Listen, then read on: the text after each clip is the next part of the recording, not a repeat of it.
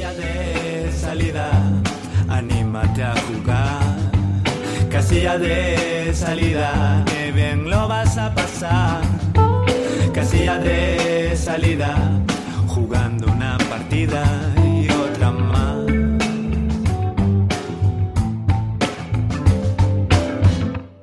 Bienvenidos a todos y a todas a este vuestro programa. Estamos encantados de estar con vosotros una vez más. Hoy me acompañan mis tres grandes amigos. ¿Cómo estás, Pablo? Buenos días. Buenos días, aunque hay que matizar bien eso de grandes amigos, ya que yo no soy grande, simplemente de forma no física. Y muy bien, estoy muy bien, Juan, aunque con mascarilla, que me toca un poco los cascabeles, pero bueno, estamos aquí vivos, Juan. ¿Y tú qué tal? Bueno, yo bien, eh, tú eres más grande por dentro que por fuera, pero estamos todos bien. Eh, también nos acompaña Carlos. Hola, Carlos. Hola Juan, muy buenas a todos y a todas. Y nuestro querido y sabio Abraham. Hola, ¿qué tal? Estoy contento porque la última vez dije que estaba a punto de morir, pero un inesperado giro del destino ha hecho que aún haya comprado un poco de crédito en la vida. Está, bueno, creo que aún nos quedan muchos años de vida. Pero bueno, eh, hay que recordar a todo el mundo que estamos grabando desde Vigo, en Galicia, que estamos confinados perimetralmente y que hasta hace dos días podíamos ni siquiera reunirnos. Entonces, bueno, vamos a continuar con nuestra labor, que es hablar de los juegos y pasar un buen rato y divertirnos. En el programa de hoy eh, vamos a tratar nuestras secciones habituales. Eh, en el cónclave vamos a contestar a las preguntas eh, que nos han hecho, a las preguntas y sugerencias que nos han hecho nuestros oyentes. También queremos hablar sobre las compras navideñas, un tema que ahora mismo nos interesa a todos. En la sección La Jornada Lúdica vamos a, a- jugar la tercera jornada, la tan esperada y retrasada tercera jornada. En la siguiente sección, que es el laboratorio, vamos a hablar de uno de nuestros juegos favoritos, el Wingspan, que parece mentira, pero todavía quedan muchas cosas por decir sobre él.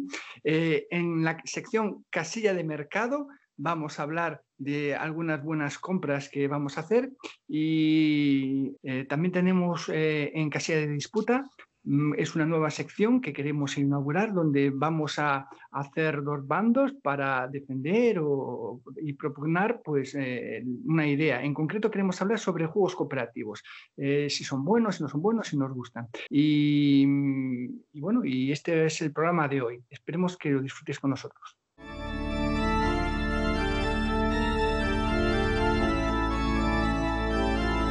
El cónclave.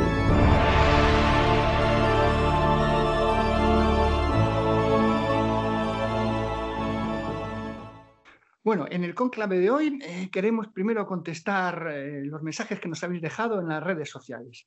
Eh, mm, bueno, agradeceros vuestros mensajes. Por ejemplo, a Enulán dice, bravo chicos, fantástico el podcast y buenísimas las canciones. Lo canciones es verdad, lo del podcast todavía tenemos que mostrar alguna cosa. A ver si algún día habláis de tipos de euros que hay y cuáles son los que más os gustan. Un saludo y enhorabuena por el programa. ¿Qué os parece? ¿Podemos hacer un, un cónclave sobre esto? O, algún día? Perfecto, sí. Pues podemos hablar, dar respuesta a nuestros oyentes, ya que se molestaron en escribirnos. Y aparte a mí también me parece un tema interesante, la verdad. Bueno, eh, eh, yo conozco dos tipos de euros, ¿no? Eh, Son los euros que me gustan y los euros que no me gustan. ¿Hay más divisiones? Yo opino igual que tú, Juan. Bueno, bueno, también hay gente que piensa que se puede ser un euro durillo, un euro blando. Bueno, hay más, hay más. Podemos hablar de ellos. Mira, hay otro mensaje de Dave. Gracias, Dave, por dejar tu mensaje. Dice, me está encantando este... este Perdón, podcast". perdón, Juan, perdón, perdón, perdón. Yo solo quería decir que, que, a ver, yo, aparte de los que me gustan y los que no me gustan, eh, entiendo que la pregunta a lo mejor viene más desde el punto de vista de qué mecánicas, ¿no? De qué tipos de euros nos gustan más. Si a lo mejor eh, de mayorías, de colocación de trabajadores, de deck building, de qué tipo de euro entiendo que se refiere a esto, ¿no? Yo, yo, para mí, o sea, la verdad que dentro de los juegos de mesa los euros son los que más me gustan y sin que, o sea, gustándome todos, o sea, todo lo que sea lúdico, la verdad que me gusta, pero eh, los euros lo que más. Pero em, yo para mí, si me tuviese que quedar con un tipo de mecánica, a mí la que más me gusta es la colocación de trabajadores. Y yo pienso que a esto ya se le dio toda vuelta de tuercas, hay todo tipo de colocación de trabajadores, con unos matices, con otros. Y bueno, me pueden gustar más o menos según eso, qué giro o qué matiz se le dé. Pero yo, si tuviera que quedarme con una, decir cuál es mi mecánica favorita de euro, es la colocación de trabajadores. Yo A ver, yo no sé si hay una tipo de mecánica así, pero creo que la de optimización de recursos, no sé si... Gestión de recursos, ¿no? de Sí. Pero bueno, viene siendo también con trabajadores, porque esos Sí, trabajadores... sí, muchas veces están asociadas a la colocación de Entonces, trabajadores. para sí. mí también de los euros, mi favorito es tanto gestión de trabajadores como de recursos. Entonces, si tiene un buen mix, eso para mí es eh, la buena epopeya. Aunque no tenga nada que ver, pero me gusta la epopeya. ¿Y y tú, Abraham? Ah, yo debo confesar que no sé qué es un euro. Es decir, a veces lo pienso y... Una unidad monetaria. Porque yo siempre pregunto, ¿qué es un euro? Y entonces la gente me dice, son juegos, ¿no? Eh, que no hay que, que no hay un componente de... Temático, muy fuerte. Eso sí, porque dicen que hay otros que se llama la Ameritrash, Sí, ¿no? que exacto, es una sí. palabra que eso suena como, no sé a qué suena, pero suena rara, ¿no? La palabra. Y yo no sé muy bien qué son los euros. Yo creo que los euros es casi todos los juegos a los que jugamos, ¿no? Sí, Sí. nosotros la mayoría de lo que jugamos ¿Puedes es... decirme algún juego que jugamos que no sea euro? El Thunderstone, ¿no? No, Thunderstone es también, sí. Pues, por ejemplo, ¿tú conoces, eh, alguna vez has jugado al Command and Colors? En mi casa, nunca jugaste. No. Pues, imagínate, pues juegos tipo Wargames. El de, o- el el por Vale, ejemplo. vale. Entonces nosotros jugamos solo a euros. eh, sí, sí, sí, Vale, sí, sí, entonces, Sí. entonces sí que puedo decir las diferencias que hay entre euros. sí. Pues claro, como dijeron aquí, ya hablamos mucho, ¿no? Sobre eso, de que cuando hablábamos de cuáles son nuestras dinámicas favoritas, ¿no? Estábamos hablando de nuestras dinámicas favoritas de euros, porque los juegos Sí. que jugamos son Eurogames. Y dijimos, ¿no? Que había de interacción, faroleo, colocación de Sí. trabajadores y tal. Y bueno, los que a mí más me gustan son los de farolear y también cuando tienes que negociar con los demás jugadores, porque da lugar a unas interacciones muy divertidas, como por ejemplo cuando jugábamos al sheriff de Nottingham. Sabía que le iba a decir. Sí, ya lo dije en otro podcast, Sí. ¿no? Y nos cogían, cogían metiendo mercancías de contrabando y decíamos, lo siento mucho y tal. Todo eso es muy divertido. El ¿Te tema gusta el teatrillo? ¿Cómo? Que a ti lo que te gusta es el teatrillo. Sí, de hecho yo jugué el otro día al Monopoly y ahí hay unas, hay que intentar también negociar, ¿no? Para tener unas calles u otras. Incluso en un juego tan simple como el Monopoly me gustaba ese apartado. El negocio, eso sí. ¿Y el Seafoil tiene un, un euro? Sí, Sí. con componentes o matices de otras cosas, pero sí es un euro. Por ejemplo, de los que se me ocurre a mí ahora sí, que es eh, menos euro de lo que nosotros jugamos, a lo mejor puede ser el Catacombs, por ejemplo, que es lo que se llaman juegos de habilidad, ¿no? Porque Ah. entra en juego el tema de, El de en este caso, de lanzar y tal. ¿Qué pasa? Que ellos lo enlazan con una temática. En el caso de este juego de Catacombs lo lanzan con una temática, pues, muy eh, rolera, ¿no? De fantasía y de tal, de, Entonces, bueno, el por Catacombs- una- o sea, de mazmorrero, como quien dice, vamos. ¿No, no sería un Eurogame, el Catacomb? No, no, es un juego de, de habilidad. Ah, A eso se le llama así. pues a mí me encanta ese juego, el Catacombs. Sí, sí. Bueno, en realidad eh, a, a- a- a las personas nos gusta poner etiquetas, nos gusta etiquetarlo todo. No siempre es fácil, ¿no? Porque eh, ¿qué diferencia? A veces la diferencia entre un filler y un euro a veces es muy es una línea muy delgada, ¿no? Pero Ah, bueno, o sea, eh, los, filler- los fillers no son euros. yo Es diría que que la no. etiqueta depende de que la ponga. Es como dice Juan, sí, o sea. Porque entonces el cup no, el cup no es un filler. Sí, el club lo es, lo es, sí, sí, Yo sí. no diría- es un euro. diría que es un filler. Sí, Bueno, no, pero- no realmente, claro. El euro es como que tiene ese componente más de, pues, de gestión, de recursos, de colocación de trabajadores, de elegir entre diferentes acciones. En ese sentido, por ejemplo, el club sí que lo sería porque tienes diferentes personajes que son diferentes acciones, ¿no? Ajá. Pero, es- bueno, es como una consideración aparte porque son más sencillos, son más tal. Un euro, eh, como tal, lo que se suele entender por un euro es un juego que tiende a ser más algo más largo, ¿sabes? Que tiene un desarrollo, que no tiene por qué ser larguísimo, pero que bueno, tiene un poco más de Bowl entonces no es un euro. También un filler. Un filler, ¿eh? Claro, es que los otros juegos, eh, ya por su naturaleza, un Ameritrash o un Wargame o tal, ya no pueden ser fillers, no van a ser juegos que duren 10 minutos, ¿sabes? Yo sé que en el mundo de los juegos de mesa he escuchado a veces a jugadores desdeñar a los fillers. hablar, de, hablar de ellos con... Y seguramente es nuestro presentador. Eh, Juan, ah, no, no. Ah, No, no, no, eso no es de verdad. Pero escuché a gente decir la frase, Charlie es mucho de fillers, con sonrisa malévola. Y tono despectivo. Sí.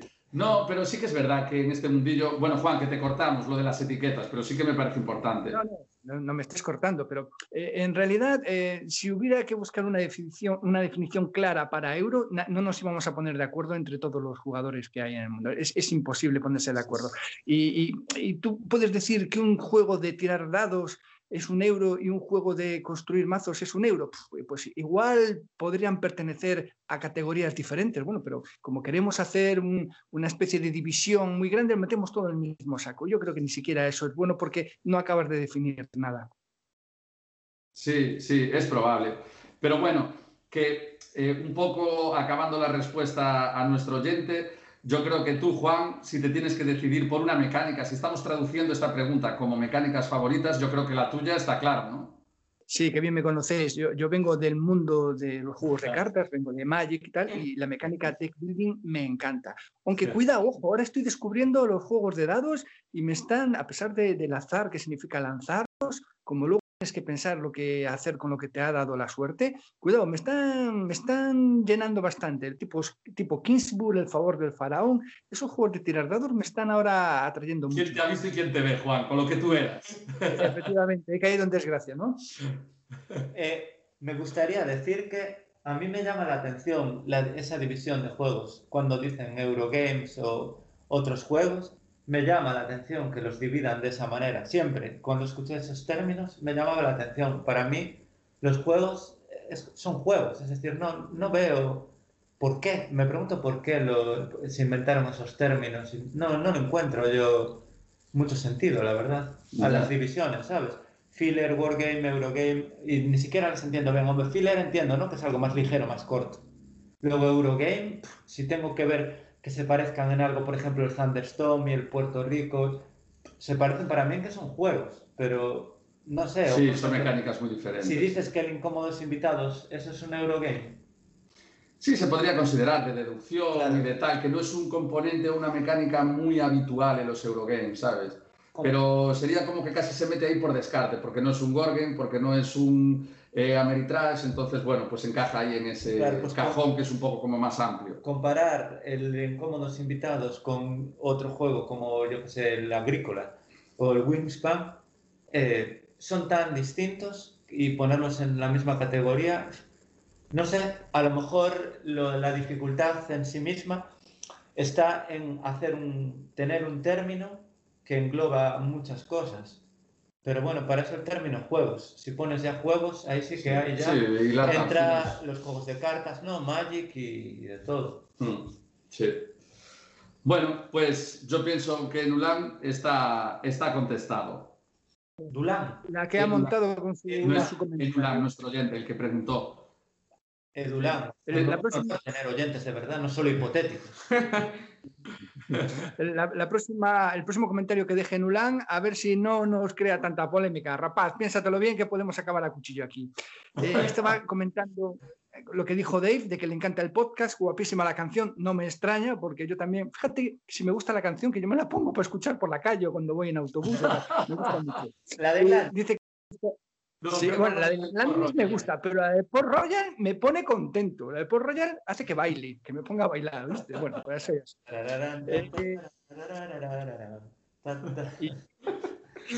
Y este es, es Dave, ¿no? Es el que hizo esta pregunta. Yo creo que conozco a ese oyente, si no me equivoco. Creo que, que, que Dave es, ¿no? Pero bueno, está bien tener oyentes. Un ¿eh? gran honor, señor Dave. que no sean hipotéticos. Es un, un- un gran jugador, de, un deportista de de élite. De hecho, igual la pregunta que hace está relacionada, ¿verdad, Juan? eh, no lo sé yo, eh, no sé, eh, no te cojo la indirecta, no sé de qué hablas. No, no, no, digo de la pregunta de Dave, que está diciendo. Sí, como dijimos que es un deportista y creo que Dave preguntaba sobre los juegos deportivos, ¿no? Ah, bueno, sí, puede ser, puede ser, puede ser, sí, sí, sí, sí, sí, efectivamente. Te cogimos en bragas, ¿sabes? Sí. Eh, por Es que, perdona, Juan, no sé si has leído la pregunta, pero si no la puedes volver a leer, la pregunta que hizo Dave. Sí, un segundo, la tengo. En, están, lo comentó en el otro, en el otro episodio, un Ah, segundo. sí, sí, sí. Tenía abierto el último, el de buscas, Juan, mientras lo buscas tú tranquilo, porque eh, sí, yo creo que mencionaba eh, algo así como que, que una de las cosas que podíamos hablar también era de juegos de deportes, juegos de temática deportiva. pero si, si tienes el, No, el no lo tengo, no. haremos el honor de, de leérselo aquí en directo. Eh, sí. No, no, no, lo siento, no lo tengo. No, no hay problema. Pero bueno, yo como os decía, em, eh, lo, había, lo había visto y sé que él comentó, pues bueno, pues el tema de los juegos de deportes. Eh, que en, este, en esta casa, la verdad, o sea, en este grupo de juego, eh, tenemos unos cuantos y hemos probado unos cuantos. Eh, ¿A quién le gustaría empezar a comentar alguno de ellos? Eh, bueno, pues eh, empiezo yo hablando sobre juegos deportivos. A ver, yo es que tampoco es que haya muchos juegos de juegos deportivos o ambientados en temáticas deportivas. Al menos. Bueno, aquí tenemos unos cuantos, ¿eh? Claro, que yo haya probado mucho. Ah, vale, vale, vale, vale. vale. Entonces, a ver, yo uno de mis juegos favoritos de, de deporte es el, es el Time of Soccer, o el llamado en esta casa Tango Soccer. Eh, me parece un juego bastante, bastante completo, a la vez que difícil, sobre todo muy, muy difícil también de, de como jugarlo, porque tienes que hacer unos parámetros, porque, a ver, tiene una aplicación para, para calcular el ataque y la defensa, pero a veces no va muy bien, entonces si lo tienes que hacer manualmente es un poco, un poco lioso. Pero para mí es un, un juegazo muy completo y le da, a ver, a la gente que es futbolera o que le gusta el fútbol, pues le da como un plus el juego si te gusta el fútbol. Mm. Entonces para mí, de los que tengo jugado, es el, el juego más, más completo y más divertido. Luego tengo jugado uno de ciclismo, El Flag el, el Rush, que bueno, a ver, eh, eh, está bien, pero no mucho. Es lo que se llama grupo dependiente, ¿no? Bueno, yo luego hablaré acerca de eso, pero Claro. sí, sí, sí, sí. Aquí hay el cátedra, que es el Charlie, el catedrático, y soy el estudiante. Y cátedra. Entonces, el, el Flan Rush, a ver, lo jugamos también con Juan y Abraham. Y a ver, eh, no está muy bien, pero tampoco está mal, para echarte unas risas, vale. Y luego hay uno que es el K2, que no tuve el honor de catarlo. Ni, eh, bueno, también está El 1500, el el, atletismo. el 1500, que también para echarte unas risas está guay, aunque prefiero jugar en Terraforming o en Winspan. Y, y el gol, el gol, que tuve el honor de jugarlo un uno contra uno, de, porque es de individual uno para uno, y tengo, tuve el honor de jugarlo con, con Don Carlos. Y muy divertido, la verdad. Es muy divertido para ser un juego así de dos, que a mí no me suele gustar jugar de dos, pero la verdad que para ser muy simple me parece un muy buen juego. Entonces, eh, de lo que yo sé de juegos deportivos, es mi, mi alineación. Yo, si me permitís un segundo, quería decir que encontré el comentario del Dave, Para- que este hombre se merece, ya que, ya que nos ha escrito que leamos su mensaje. Pone, me está encantando este podcast, guapísima la canción y me gustó mucho la idea de la liga lúdica, esperando ya por el siguiente. Pues muchas gracias a Dave. Y, eh, y este es el, el comentario que hizo, que le agradecemos en este segundo, pero em, había puesto, había puesto eh, en el anterior el comentario de lo de, de lo de los deportes, o sea que no nos lo estamos inventando, que sí que, que, sí que realmente estaba. Entonces, em, bueno, yo hablando del tema de los deportes, lo que quería decir, yo para mí lo mismo que Pego, hay un juego eh, súper reseñable en esto de los deportes, que es el Time of Soccer, que es aparte de autor español. Y la verdad que me encanta, me parece un juegazo y pienso que para la gente que nos gusta el fútbol y que vivimos el PC fútbol, es que este juego es para mí, ¿eh? es como una recreación en mesa de, lo que era el PC fútbol. Esa gestión de fichar, de, eh, de mejorar al equipo, de mm, tener tu secretario técnico, etcétera, está muy bien. Y la gestión que haces, tanto de la planificación deportiva para que luego tus resultados puedan ser mejores, que luego va mediante una gestión de dados, que hay para mí a veces es un poco um, que te lo puedes currar mucho y la diferencia de dados no se refleja tanto como debería. Es decir, entre una persona que se le ocurrió mogollón e hizo una gestión impecable y otra que no tanto, pues el que no se le ocurrió tanto, a pesar de una diferencia bastante peor, las posibilidades de sacar buenos resultados están ahí, ahí. Entonces, para mí eso se diferencia. El talón de Aquiles del juego es que no está bien regulado el azar. Eso parece, sí, eso parece, me da esa sensación. Pero la sensación jugando me parece súper divertida, la gestión que hace, eh, como decía, tanto de la parte deportiva como de la que está fuera, digamos, del terreno de juego, ¿no? Aparte es que se ve físicamente el tablero dividido en dos partes, una que es el terreno de juego, el campo, y la otra que es fuera, la ciudad, por donde se mueve el secretario técnico. Y a mí esa parte me parece buenísima. Sí. Incluso la idea de poner las flechas para las direcciones, ¿no? Que hace que juegue con ese, como esa especie de carrera, a lo mejor por llegar a veces hasta una casilla. Eh, la idea de que según que lo seta cuadre tiene la entrada del garaje por una parte distinta, con lo cual vas a poder acceder desde un punto o el otro. El que, a pesar de que no llegues a la puerta del garaje, estando adyacente, puedas probar a forzar la suerte. Me parece que tiene mogollón de ideas buenísimas. A mí me parece un juegazo. Un juegazo que le falta a lo mejor un puntito o pulir ahí una capa para que sea un- una joya, una auténtica joya. Pero muy divertido. Y aparte, la verdad que en este grupo somos súper futboleros y, y- y muy de PC fútbol. Entonces, la verdad que triunfó mucho. También La aplicación nos cuadró, perdón, la primera vez que no funcionaba, pero hay que decir que ahora funciona ¿eh? perfectamente. O sea, Bien. aquel día justo nos cuadró, pero funciona perfectamente. poniéndose las pilas, no le comieron la tostada. Pues eh, a mí me gustaría decir que el juego ese Time of Soccer, yo jugué la última vez hace años, hace muchos años. En tu casa, pues. No, en casa de, de Carlos. Sí. Pues jugamos y a mí me parecía, de hecho fue mi juego favorito, porque de aquella se había jugado muy pocos juegos, pero me había parecido que era un juego ya no solo por el tema del fútbol, que nos gusta a nosotros menos a nuestro presentador, pero pensé que había sido un juego magnífico. Y lo que pasa es que ellos jugaron hace poco y yo no estaba porque no había ido a jugar y dijeron que les decepcionó un poco su mecánica, porque tú te curras un buen equipo con tus elecciones y de repente juegas con otro equipo muy inferior y parece ser que por unas malas tiradas de dados pierdes, como puede pasar también en el fútbol, pero creo que aquí la sorpresa pasa demasiado a menudo, creo que, que eso es una queja que ellos tienen. Yo recuerdo que cuando jugué una vez gané la liga y la copa, entonces quedé muy, Doblete. quedé muy contento, no sé qué equipo tenía, era el Lagar, no, El Lagarto. el Palmeiras. El Palmeiras. el Creo que era el Palmeiras. Palmeiras. Y ese juego a mí me encantó, la verdad. No comparto con, con Carlos que él dice que le recuerda al PC Fútbol. A mí no me recuerda, pero bueno, tampoco me puedo fiar porque yo tampoco jugué tanto al PC Fútbol. Aún así, sí que ese juego es muy meritorio como traslada el mundo del fútbol al tablero, en mi opinión. Y si tendría que volver a jugar ahora para ver si es cierto eso de que el azar juega un papel tan grande y está un poco desequilibrado, porque si es así, bueno, sería un poco una pena, ¿no? Que no hayan reparado ese aspecto, porque en todo lo demás a mí me pareció, cuando yo jugué, que fue hace tiempo y de aquellas, era un, un jovencito imberbe, ¿no? Que no sabía mucho lo que eran los juegos de mesa, entonces por eso a lo mejor me impresionó de tal manera.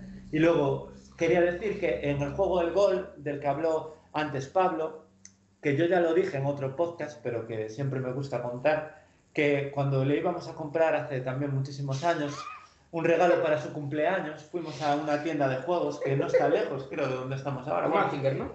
eh, no me acuerdo cuál era. Entonces dijimos, ¿qué le gusta a Pablo? Y pensamos, le gustan dos cosas en esta vida, el fútbol y comer. Entonces, La gran verdad. entonces lo que primero vimos fue el fútbol. Y el único juego que vimos fue el gol, ¿no? Del que habló él. Y estuvimos a punto de comprárselo. Lo que pasa es que como solo era de dos jugadores, dijimos, "Buah, podemos jugar a- tal vez a siguientes, ¿no? Jugamos, porque de aquellas solo jugábamos yo, Pablo y Yagit. Y pensamos, podemos jugar a siguientes, pero luego dijimos, si es de dos solo, tal vez no merezca la pena. Y no se lo compramos. Y dijimos, ¿qué es lo que le gusta aparte del fútbol? Pues comer, porque de aquellas Pablo era una persona que le pegaba bien a, a la alimentación. Le daba bien al paladar. Y entonces, entonces compramos el, el Sushi Go, un juego que nos gustó mucho, pero no sé si le compensó ese regalo, porque creo que lo tengo yo, el juego, ¿no? No, compensar compensó, manchester mucho ese juego. Está guay para mí, a mí me gusta mucho. Un el buen filler. Pero no debo, Sí. no debo cambiar de tema porque los juegos deportivos. Pues parece ser que cometimos tal vez un error, porque ahora Pablo acaba de decir que le gusta el gol. Yo, el gol, solo jugué una vez en La Peneda, que es un sitio donde se va a acampar, un sitio de...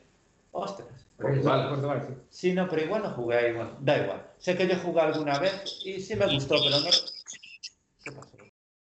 ¿Qué ocurre ahí? ¿Qué. Juan? Sí, sí. Entró un extraterrestre ahí. Perdón, Juan, no se te oye bien. Ahora, a ver. Estoy, estoy, estoy hablando. ¿Se me oye bien Ah, ahora? Ah, ahora, ahora, ahora se te Es oye que bien. antes escuchaba unos ruidos que parecían que eran propios de alguna inteligencia alienígena. bueno, pues lo que quería decir, que el gol jugué y me gustó. Aunque es simple pero divertido. Pero aún, hay muchos más juegos deportivos de los que a mí me Sí. gustaría hablar, porque este tema a mí me, me interesa, no solo al Dave. Pues eh, eso, hay un juego de carreras, ¿cómo se llama? El Flan Rush, el, No, no, no, el el- 1500. el atletismo 1500. Ese juego a mí me gusta mucho, el 1500, las veces que jugamos. No sé si os acordáis. Sí, Sí, lo mencionó es Pepe que- Pablo antes, ¿eh? ¿Sí? Sí. Sí, Él el dijo el K, no sé qué. El K2 K2 también Ah, dijo, pero el el 1500 también Ah, habló. sí. sí. Pues ese juego hay como una estrategia, ¿no? Tienes que pensar en qué momento voy a empezar a darlo todo. Y gastar tus fuerzas. en la carrera. Y la me pareció muy atractiva y divertida. Luego tenemos el Flan Rush, que solo jugamos una vez, y yo tuve la desgracia, la desgracia de que me tocó con el presentador en el equipo. Y entonces era una pena, porque el presentador estaba todo el rato A Juan nunca se le llama Juan, se le llama presentador. sí, haciendo comentarios eh, sarcásticos sobre el juego.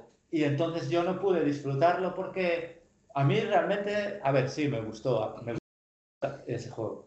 Y creo que ya, ah, falta un juego que- del que quería hablar, que me parece un juego muy interesante, también de uno contra uno en fútbol, ¿cómo se llama? Gol. Ah, eso, eso pensáis, pero no, es otro. De fútbol, no sé. ¿Cómo- Ah, cómo- vale, sí. El, el Soccer City. Ese, ahí está. No, yo sabía que no era el gol. Es un juego de uno contra uno de fútbol, pero no es el gol, ¿eh? es un juego bastante complejo. Sí, es no- como un ajedrez futbolístico. Sí. Pues ese juego a mí me gusta y eso que no me... La verdad es que yo creo que voy a tener que empezar a cambiar mi perspectiva, que decía que no quería jugar a juegos de dos. Va a haber que empezar a jugar, va a haber que empezar a jugar a juegos de dos. Porque yo jugué el otro día al Monopoly de dos y hasta me gustó. Así que este juego ya está diseñado para ser de dos, este juego Soccer City. sí. Y me parece un juego muy bueno. Eh, como te gustan los deportes, es interesante ver cómo son capaces de trasladar a mecánicas las particularidades de cada deporte. Por ejemplo, en el juego de 1500, cuando estás haciendo una carrera, en la vida real tienes que pensar hasta qué punto fuerzo la velocidad en detrimento de la resistencia. Es una especie de estrategia mental que tú haces cuando corres. Eso es cierto. Yo también cuando iba a correr pensaba, quiero correr 5 kilómetros en tanto tiempo. Tienes que economizar tus fuerzas. Eso se traduce muy bien, yo creo, a la mecánica del 1500. Luego, en Sí. fútbol, cuando haces, haces un juego más global, como el juego, eh, el Tango Soccer, ¿no? Time of Soccer, ahí tienes todo, presidente, entrenador, equipos.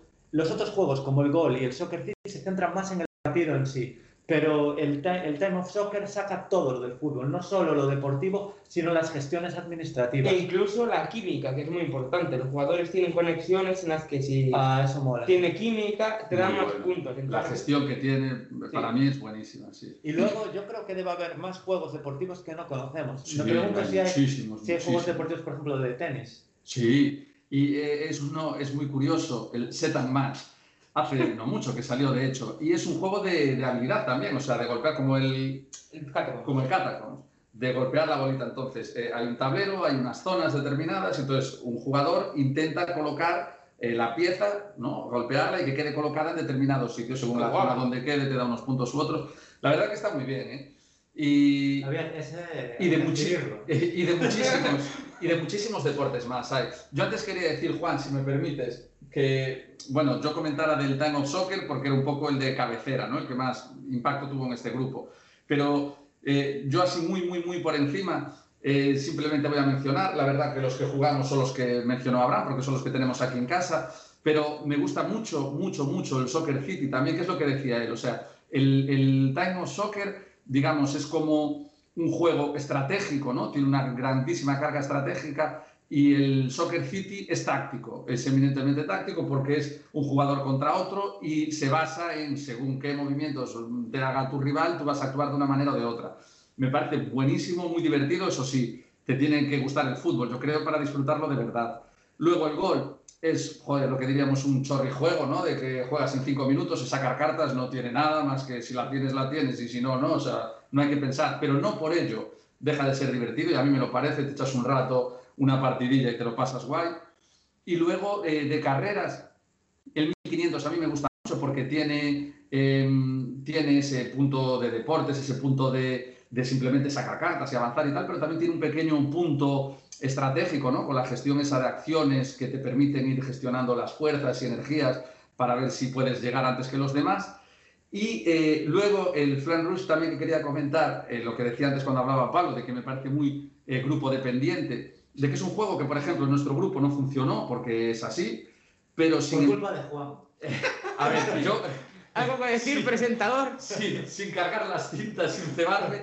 Pero sí que es verdad que cuando en un juego de estos hay una persona, y a Juan claramente, no sé si por el día o porque lo que sea, Una, persona, una, una manzana podrida rompe el barril.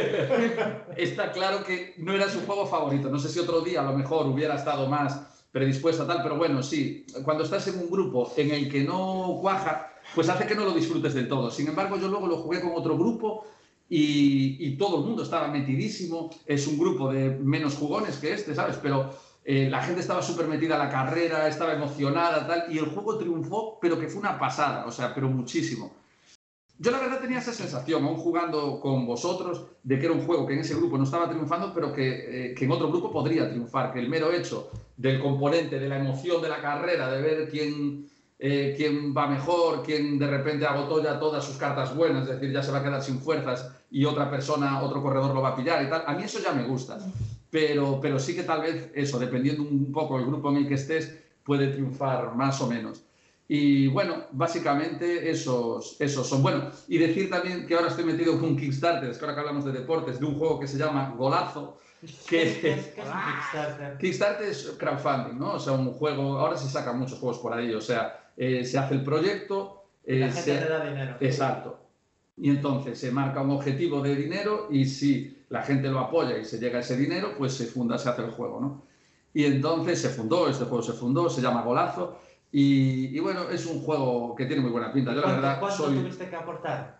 pues la verdad que no recuerdo, pero creo que eran 25 euros o algo así. Ah, y Normalmente en Kickstarter, eh, cuando los apoyas, sobre todo los primeros días de campaña, tienen como un número de plazas ¿no? limitado para que eh, te salga, digamos, un poco mejor de precio el, el juego. Ah, y o yo sea, ahí con fui- los 25 que pagaste tú ya tienes el juego. No. Claro, Ah, sí, sí. sí, sí, claro, Ah. claro, sí. Y si mucha gente, y mucha gente lo apoyó, quiero decir, porque Sí. entonces aún se sacan dinero, ¿no? Eh, claro, sí. Lo que pasa es que hay Son una serie... de. Stretch goals que le llaman. Es una serie de objetivos que si se van cumpliendo, es decir, si se sobrepasa, hay, hay un dinero que es lo que marca que el juego se pueda crear o no. Y luego, si se va consiguiendo más dinero, hay una serie de cosas que le van a añadir al juego. ¿sabes? Vale, vale. Y bueno, la verdad que tiene muy, muy buena pinta. También, eh, también centrado en el partido, como decías antes tú, o sea, más táctico que estratégico. Y bueno, o sea, para los que nos gusta el fútbol, la verdad de, que este de tipo de dos juegos... jugadores. Sí. Ah.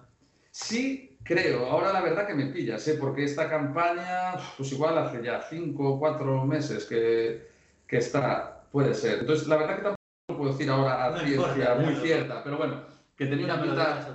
Sí, tenía una pinta muy buena y, y la verdad que es eso. O sea, como futbolero empedernido que soy, no puedo evitar meterme en un proyecto así. Y hablando de proyectos, eh, Juan, ¿tú qué opinión tienes sobre los juegos deportivos? De Básicamente, ya proyectos, ¿Tú qué opinión tienes sobre juegos deportivos? Bien hilado. Pues yo creo que el proyecto del Celta este año no va bien. Ah, no, estamos hablando de juegos. ya habéis dicho todo lo que había que decir y tampoco quiero extenderme mucho más aquí porque si no se nos va el podcast, no nos va a dar la vida para acabar todo lo que queremos hablar. Sí, sí, Juan, pero bueno, tal vez era el núcleo ahí central donde más chicha teníamos. Bueno, pues efectivamente. Entonces, Si me dejáis seguir, hay un comentario de Bea Ribeiro. Gracias por comentar, Bea. Dice, genial, chicos. Creo que lo dice solo por mí, pero bueno, os dejo una propuesta de tema para próximos episodios. ¿Qué opináis de los juegos de mesa basados en películas o series? Un saludo. Bueno, ¿qué opinamos Bueno, de eso? aquí yo creo que, bueno, Gracias, Bea, por la pregunta. Eso lo primero, eso lo primero, gracias Bea. Y lo segundo, decir que yo y creo que en general el grupo, eh, la experiencia más así que tenemos como series y películas es con el juego Spartacus, que de hecho he de decir que fue el primero de mi colección, el Spartacus. Ah, Con, él empezó todo. Sí. Y, y la verdad que un juego muy bueno, muy, muy bueno. De aquella éramos unos jugadores imberbes, pero, pero la verdad que ya nos gustara mucho. Ahora Carlos Inverbe no es No, no, una precisamente. barba de primera categoría. Sí, pero nos gustó mucho. Lo que pasa que sí que es cierto que luego, claro, pues lo que le pasará un poco a todo el mundo que, que le guste esto y que acumule un poco de juegos, que al final empiezas a, coleccionar, empiezas a tener muchos y no tienes tiempo para jugar a todos. Y la verdad que este hace tiempo que no lo jugamos, pero que las sensaciones que dejó siempre que salió a mesa fueron muy buenas. No, A mí del Spartacus me gustaría decir que fue también uno de los primeros juegos a, a los que yo jugué y yo no vi la serie de Spartacus, entonces no puedo hablar porque cada vez, a veces en la tele lo ponían sí. y esa serie se puede decir, ¿no? No quiero, este es un podcast para todos los públicos, entonces no quiero detallar muy bien de qué va Spartacus, pero eh, decían eso es solo sangre y sexo, al parecer. Y en el juego del Spartacus Sexo yo no tuve el honor de ver ninguno y, y sangre tampoco es que hubiera mucha, no sé. Yo no sé si se parece realmente mucho a la Había serie. dibujada en la arena, en la arena había... Pero ¿tú viste, Ale, ¿tú viste la serie?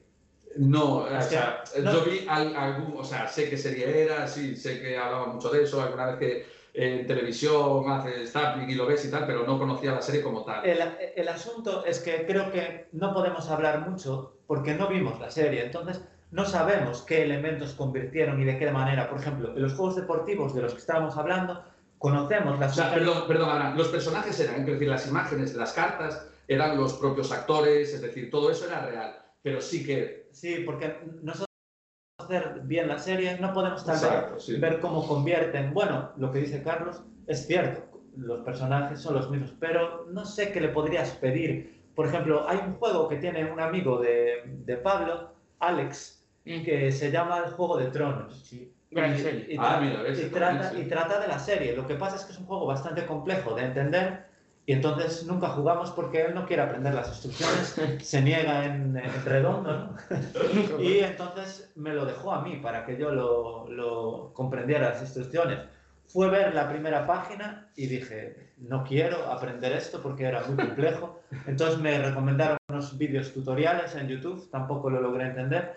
Allí tal vez podría dar una opinión mejor porque conozco la serie. Pero realmente no. te- Pero dicen que el juego es bueno, es decir, está bien, creo que está bien sí. considerado en los rankings de la página esta BGG, ¿no? Sí, BGG. sí, sí. Y entonces, no sé, es decir, una serie una película, ¿cómo transmites la atmósfera de esa serie, de esa película a un juego? Realmente es una pregunta interesante, pero yo creo que nosotros no, tal vez no estamos capacitados para responderla porque no tenemos mucha experiencia de Yo- ese tipo de... En la combinación de las dos cosas, de serie y su correspondiente juego, no. Hombre, eh, yo El Señor de los Anillos... Y Robinson Crusoe se te olvida, puede ser. Ay, Robinson Crusoe. Sí, no- porque podemos pero ampliar no- esto a libros. Es, es- es- es una novela. Sí, Claro. pero podemos ampliarlo, ¿no? Entiendo que nos va a permitir la licencia, que podemos ampliar, ¿no? Series, películas o libros. Y, y bueno, eh, es que si entramos en el tema del Robinson Crusoe, ya entramos en el tema pisando un poco lo que va a ser luego casi ya el debate, ¿no? Hablando de los juegos cooperativos. Pero yo solo quiero decir y nada más que el Robinson me encanta, me encanta. Yo he de decir eh, que nunca jugué ni al Spartacus ni vi la película, no jugué ni a Juego de Tronos, pero sí vi la serie, no jugué el Robinson Crusoe, creo.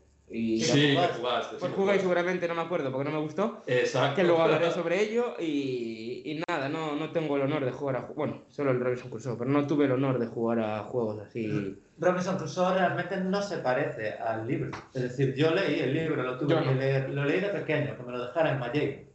Un, un hombre que había sido un gran amigo mío de mi infancia y lo encontré en el Facebook años después, yo todo ilusionado por esas conversaciones que habíamos tenido de pequeños, que nosotros habíamos inventado nuestro propio juego, eso no lo sabéis. Con un cartón habíamos hecho un juego estilo rol. Cuidado, eh, que fui Sí, creador del juego de mesa. Caray, no- no había, no, de había, no había el Kickstarter. y, y cuando volví a encontrar a mi amigo Valleiro, eh, años después, todo ilusionado, solo me hablaba de la venta piramidal. Me quería timar en la venta piramidal.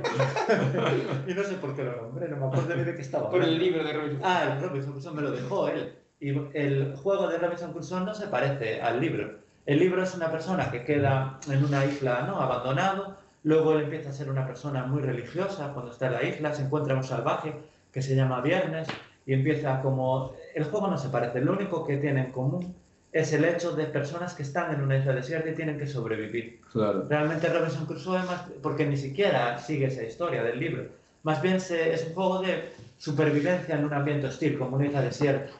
Y en ese sentido, claro, la adaptación es más bien de esas situaciones hipotéticas. Y, lo- y, a ver, a mí el juego, como creo que vamos a hablar de eso, no voy a decir, Mm. pero sí me parece que, lo hacen bien. Una buena tarea de trasladar esas situaciones, como de la película esta de Tom Hanks. O... Hay mucha, mucha literatura y cine sobre la gente que se queda atrapada en un sitio del que es difícil salir. En, sí, sí, sí. Juan, ¿tú qué opinas? Que estás hablando poco. Sí, estoy hablando poco, pero porque vosotros estáis diciendo cosas muy interesantes y prácticamente estáis tocando todos los temas. Yo, creo que eh, cualquier juego franquiciado, es decir, esto eh, eh, sale la serie Los Pilares de la Tierra, bueno, pues hacen juegos, camisetas, tazas, no sé qué. Bueno, pues los juegos no ser muy buenos porque tienen que encajar toda la serie y los personajes en un juego que tiene que ser sencillo porque tiene que llegar a mucha gente. Entonces, suelen acabar pareciéndose al parchís, a la oca, cosas así. Entonces, no suelen ser buenos. Em, sí, también... Perdón, Sí, no, aparte de hablar de películas, de series, eh, respecto a libros y a novelas, por ejemplo, me gusta mucho el juego eh, Un estudio, estudio en Esmeralda, basado en el libro de Neil Gaiman, y cualquiera, por ejemplo, Kingsport Festival y cualquiera de los del universo Kazulu están bastante bien. Eh, pero bueno, pero los que están franquiciados mm, no, no, suelen ser los que más me gustan, no suelen estar muy trabajados.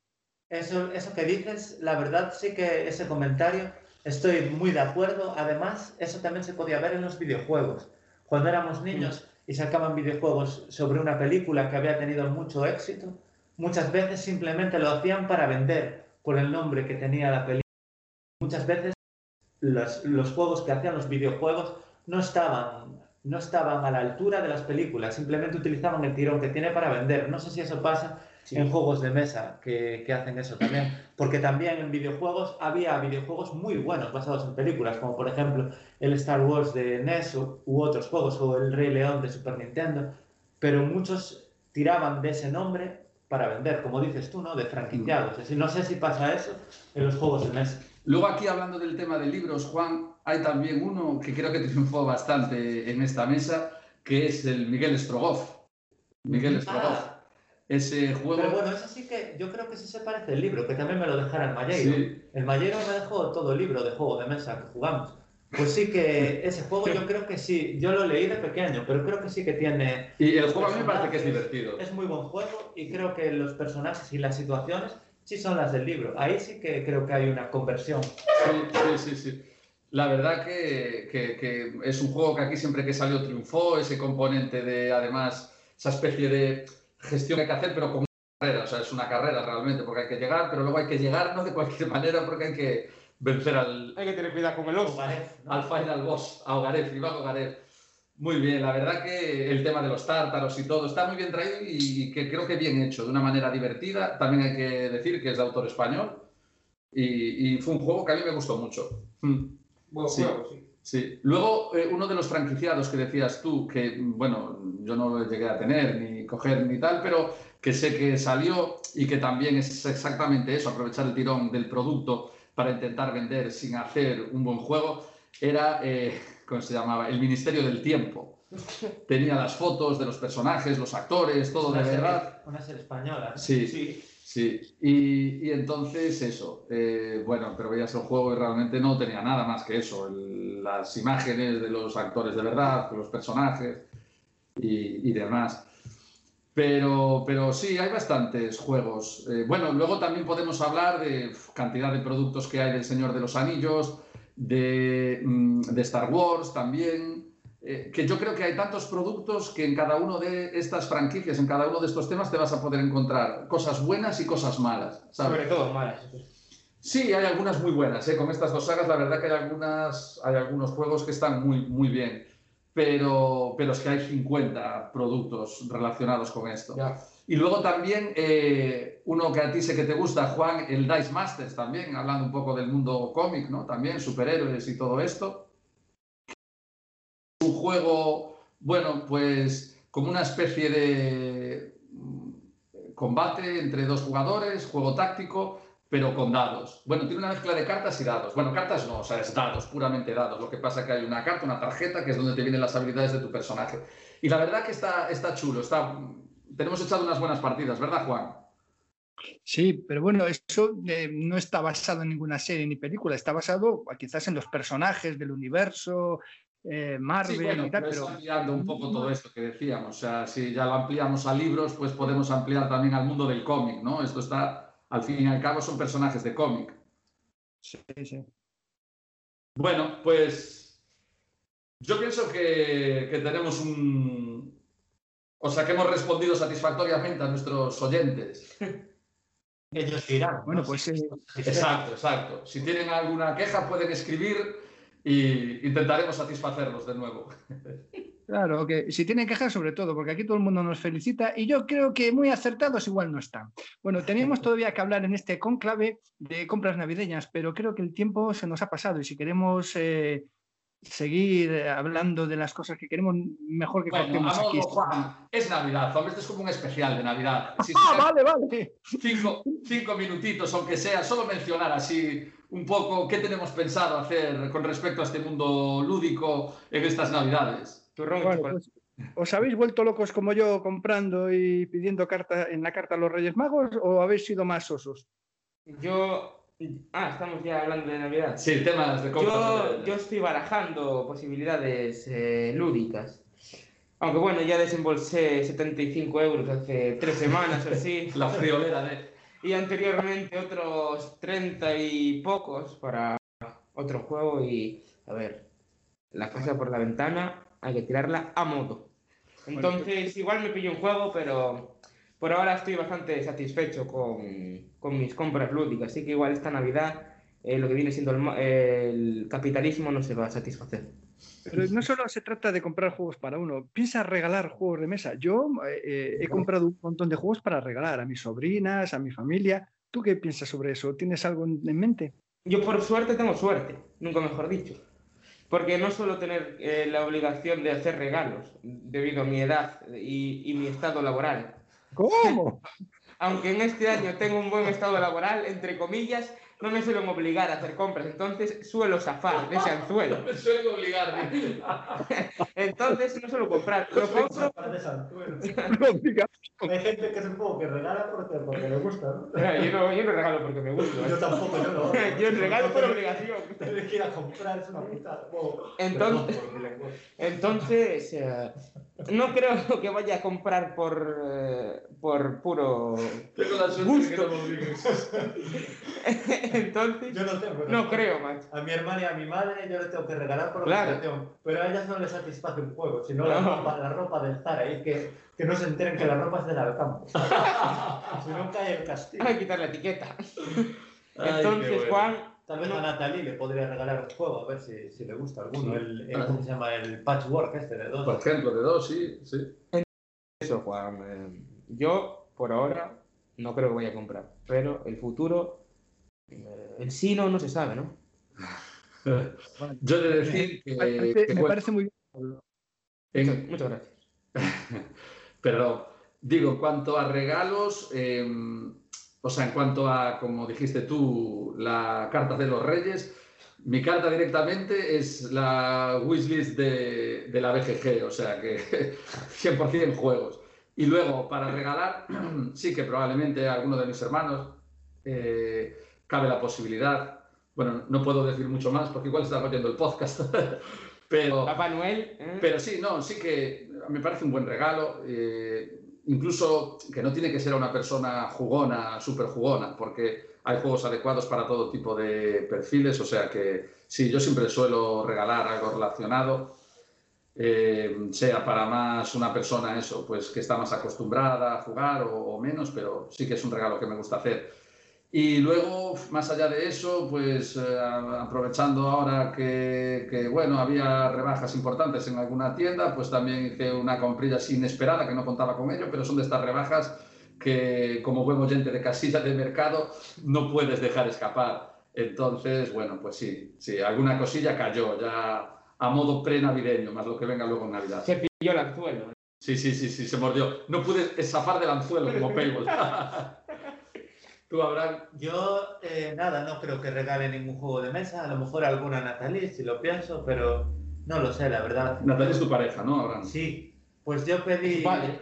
pedí de, de regalo de, de Reyes un videojuego, que es el Life is Strange 2, una Hostia. aventura gráfica. Porque yo me gustan incluso más que los juegos de mesa los videojuegos, que también son juegos, ¿sabes? Pero no es lo mismo.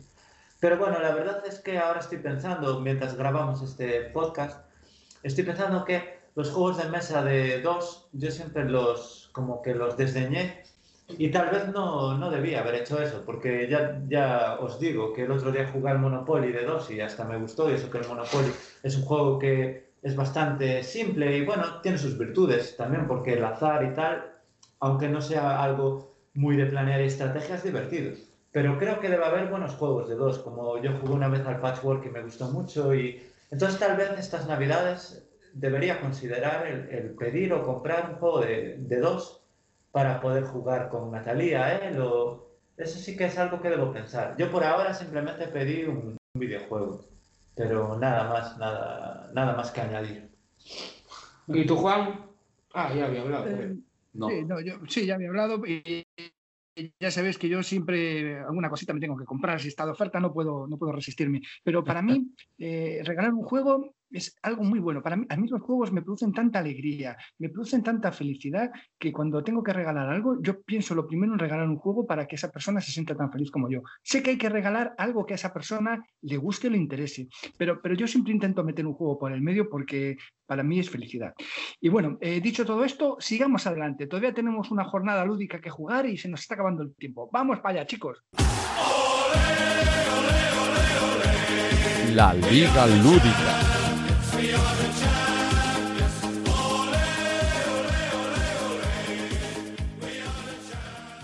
Bueno, hoy tenemos la tercera liga lúdica. La cosa está que arde y los enfrentamientos de hoy son cruciales. Por favor, Pablo, ¿quieres hacer de locutor? Por supuesto, don Juan. Bueno, primer partido de la jornada 3 de la Liga Lúdica, esta apasionante eh, clasificación y liga.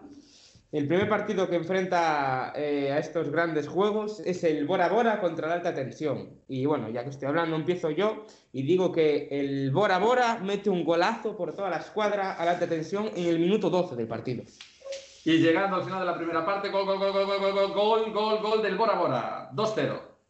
El Bora Bora va ganando, pero el alta tensión quiere hacer algo, intenta atacar, intenta de, de muchas maneras con el juego tal vez un poco pasivo de Oscar, pero ahora el Chacho Coudet les hace presionar, pero nada, no pasa nada en el marcador y queda el resultado de 2-0. Sí, y falta el resultado de Juan.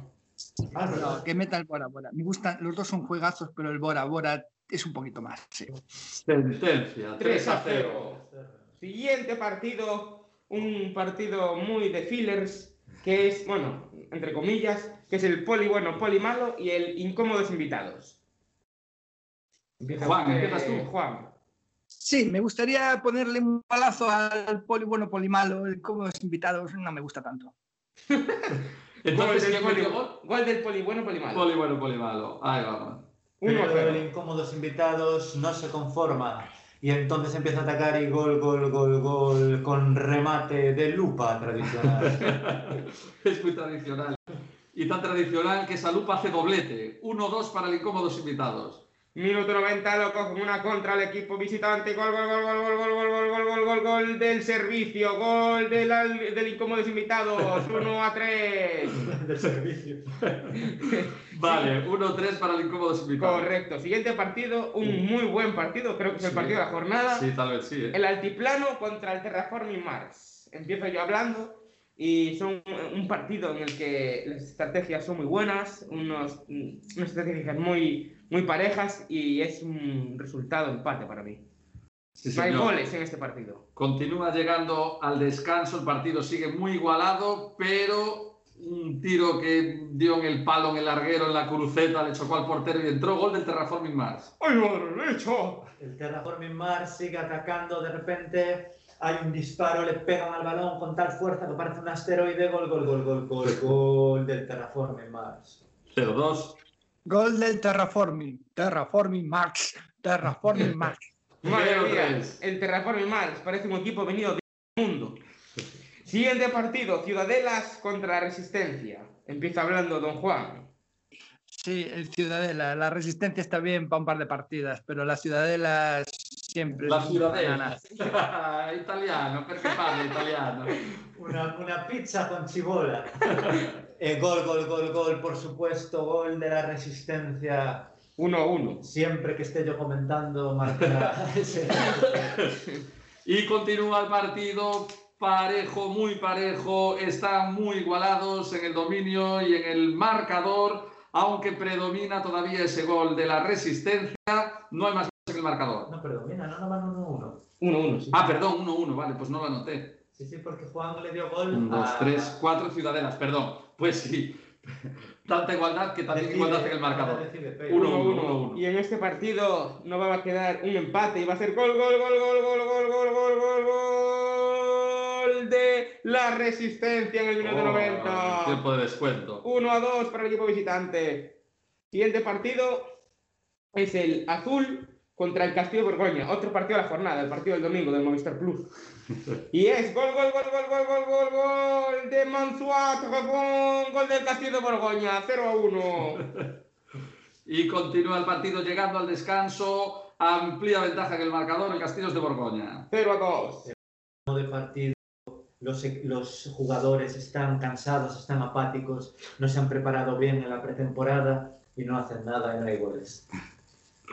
Sí, bueno, eh, para mí casi es un empate, pero le vamos a dar el gol a Castillos de Borgoña, que siempre, siempre, siempre resuelve.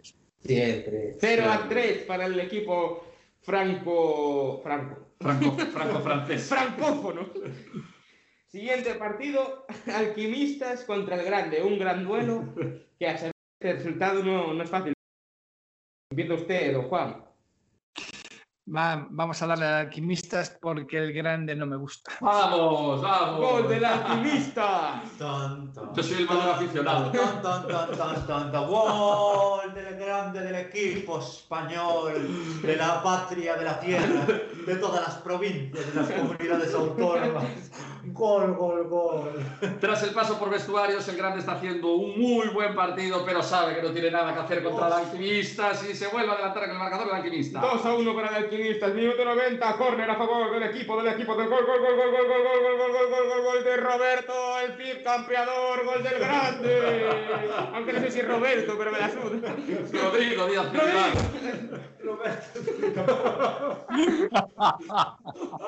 Se, se apoya al equipo local, pero sabe bien su cultura. Ah. Siguiente- Vale, seguimos. Empate a dos. Siguiente pa- partido. El Thunderstone contra el Port Royal. Empiezo yo y gol del Thunderstone 1-0. Y continúa el partido con mucha igualdad en el marcador, ocasiones para uno, ocasiones para otro, pero no se mueve el tanteador. Gol, gol, gol, gol, gol, gol del Thunderstone, una criatura infer- infernal, abominable, abarcado de pezuñas. 2 a 0 para el Thunderstone. Y creo que Y creo que va a ser un 3 a 0. Partido- Un partido difícil, me gustan mucho los dos, pero no, me gusta más el Thunderstone. Hombre, Gol. Esa camiseta, esa camiseta debería. 3 a 0 para el Thunders. Correcto. Siguiente partido, un, eh, un partido muy divertido que es el equipo boricua, el Puerto Rico contra el Catacombs. Juan. Eh, Puerto Rico. Puerto Rico está claramente por ¿Con delante. quién les gana? Ponte malote, Puerto Rico. Ahí, verá. Que a mí los se adelanta que el marcador. no me gustan. En mi caso es una decisión difícil, están los dos equipos dándolo todo y puedo decir que no hay goles en el marcador. No hay goles, sigue el Y partido tan igualado que continúa sin goles en el tanteador. Pues yo digo que va a haber otro gol, otro gol, gol, gol, gol, gol, gol de La Habana, ¿no? El gol de La Habana, el 2 a 0 al Puerto Rico. 2 a 0 para el Puerto Rico. Siguiente partido. La auténtica Habana era. Siguiente partido, un, un partido muy misterioso que es el Black Hills contra el Cup.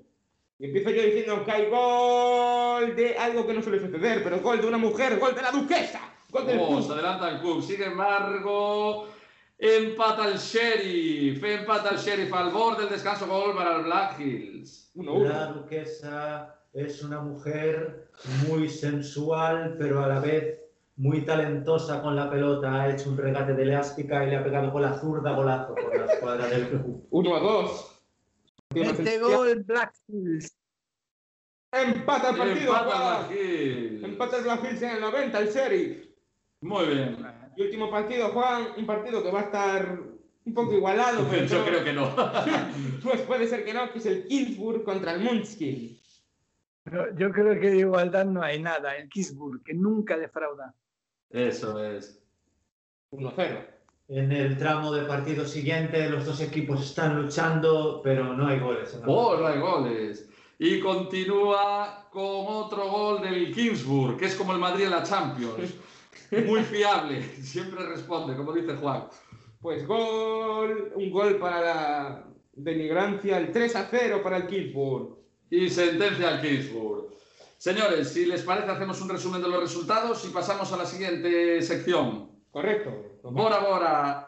3, alta tensión 0, poli bueno, poli malo 1, incómodos invitados 3, altiplano 0, terraforming Mars 3, ciudadelas 1, la resistencia 2, azul 0, castillos de Borgoña 3, alquimistas 2, el grande 2, Thunderstone 3, Port Royal 0, Puerto Rico 2, Catacombs 0, Black Hills 2, Coop 2 y cierra la jornada el Kingsburg 3, Munchkin 0.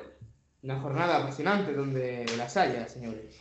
Queremos recordar también a nuestros oyentes que pueden seguir la clasificación de la Liga Lúdica en nuestro blog, ¿verdad, Payball? Correcto, siempre tenéis ahí nuestra- to- toda la información, todo lo que queráis saber, ahí lo está.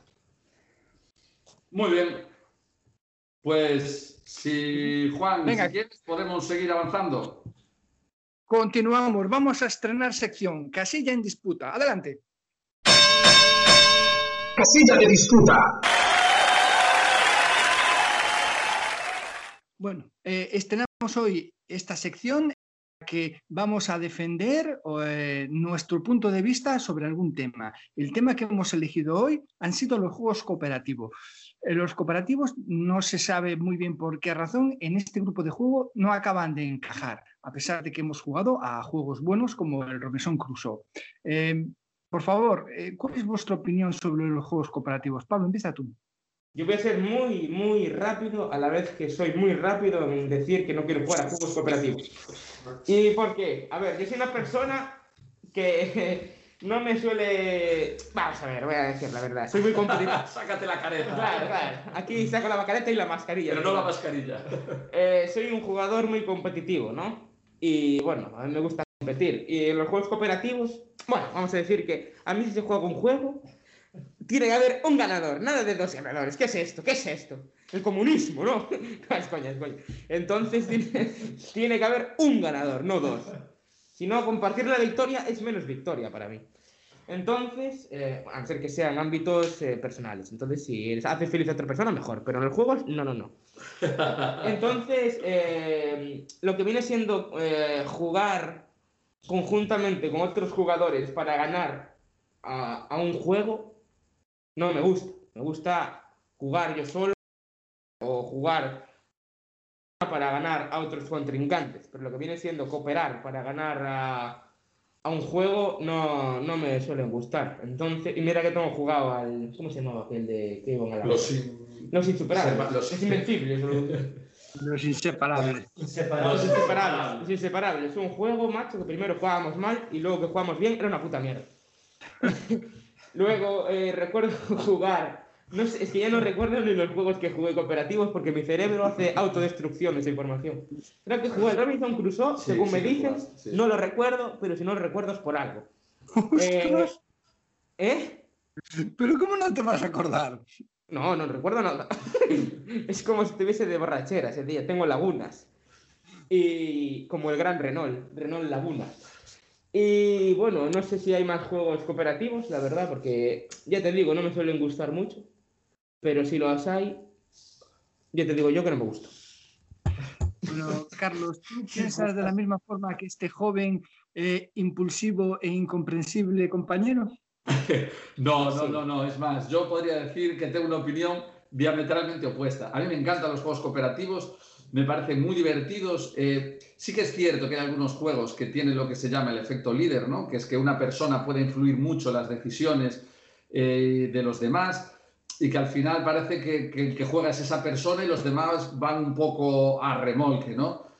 Pero, pero yo, sin embargo, sabiendo controlar eso, que también depende un poco de los jugadores, además del juego, me parece que es un tipo de, un tipo de juegos que a mí, a mí me parece súper divertido. Es, eh, además, ahora mismo hay juegos que realmente eh, te proponen retos eh, complicados, o sea, retos interesantes, ¿no? que tienen dificultad, que no son fáciles, entonces que te da para darle mucho al coco, para intentar superarlo. Y, y, esa cooperación entre jugadores a mí me parece súper divertido. Y por poner ejemplos, ¿no? por concretarlo un poquito, aunque, bueno, no vamos muy sobrados de tiempo, pero parándonos muy poquito en algunos ejemplos de esto. Eh, y sobre todo para compararlo con lo que dijo Pablo, de esos dos mismos juegos, ¿no? Los Invencibles y el Robinson Crusoe.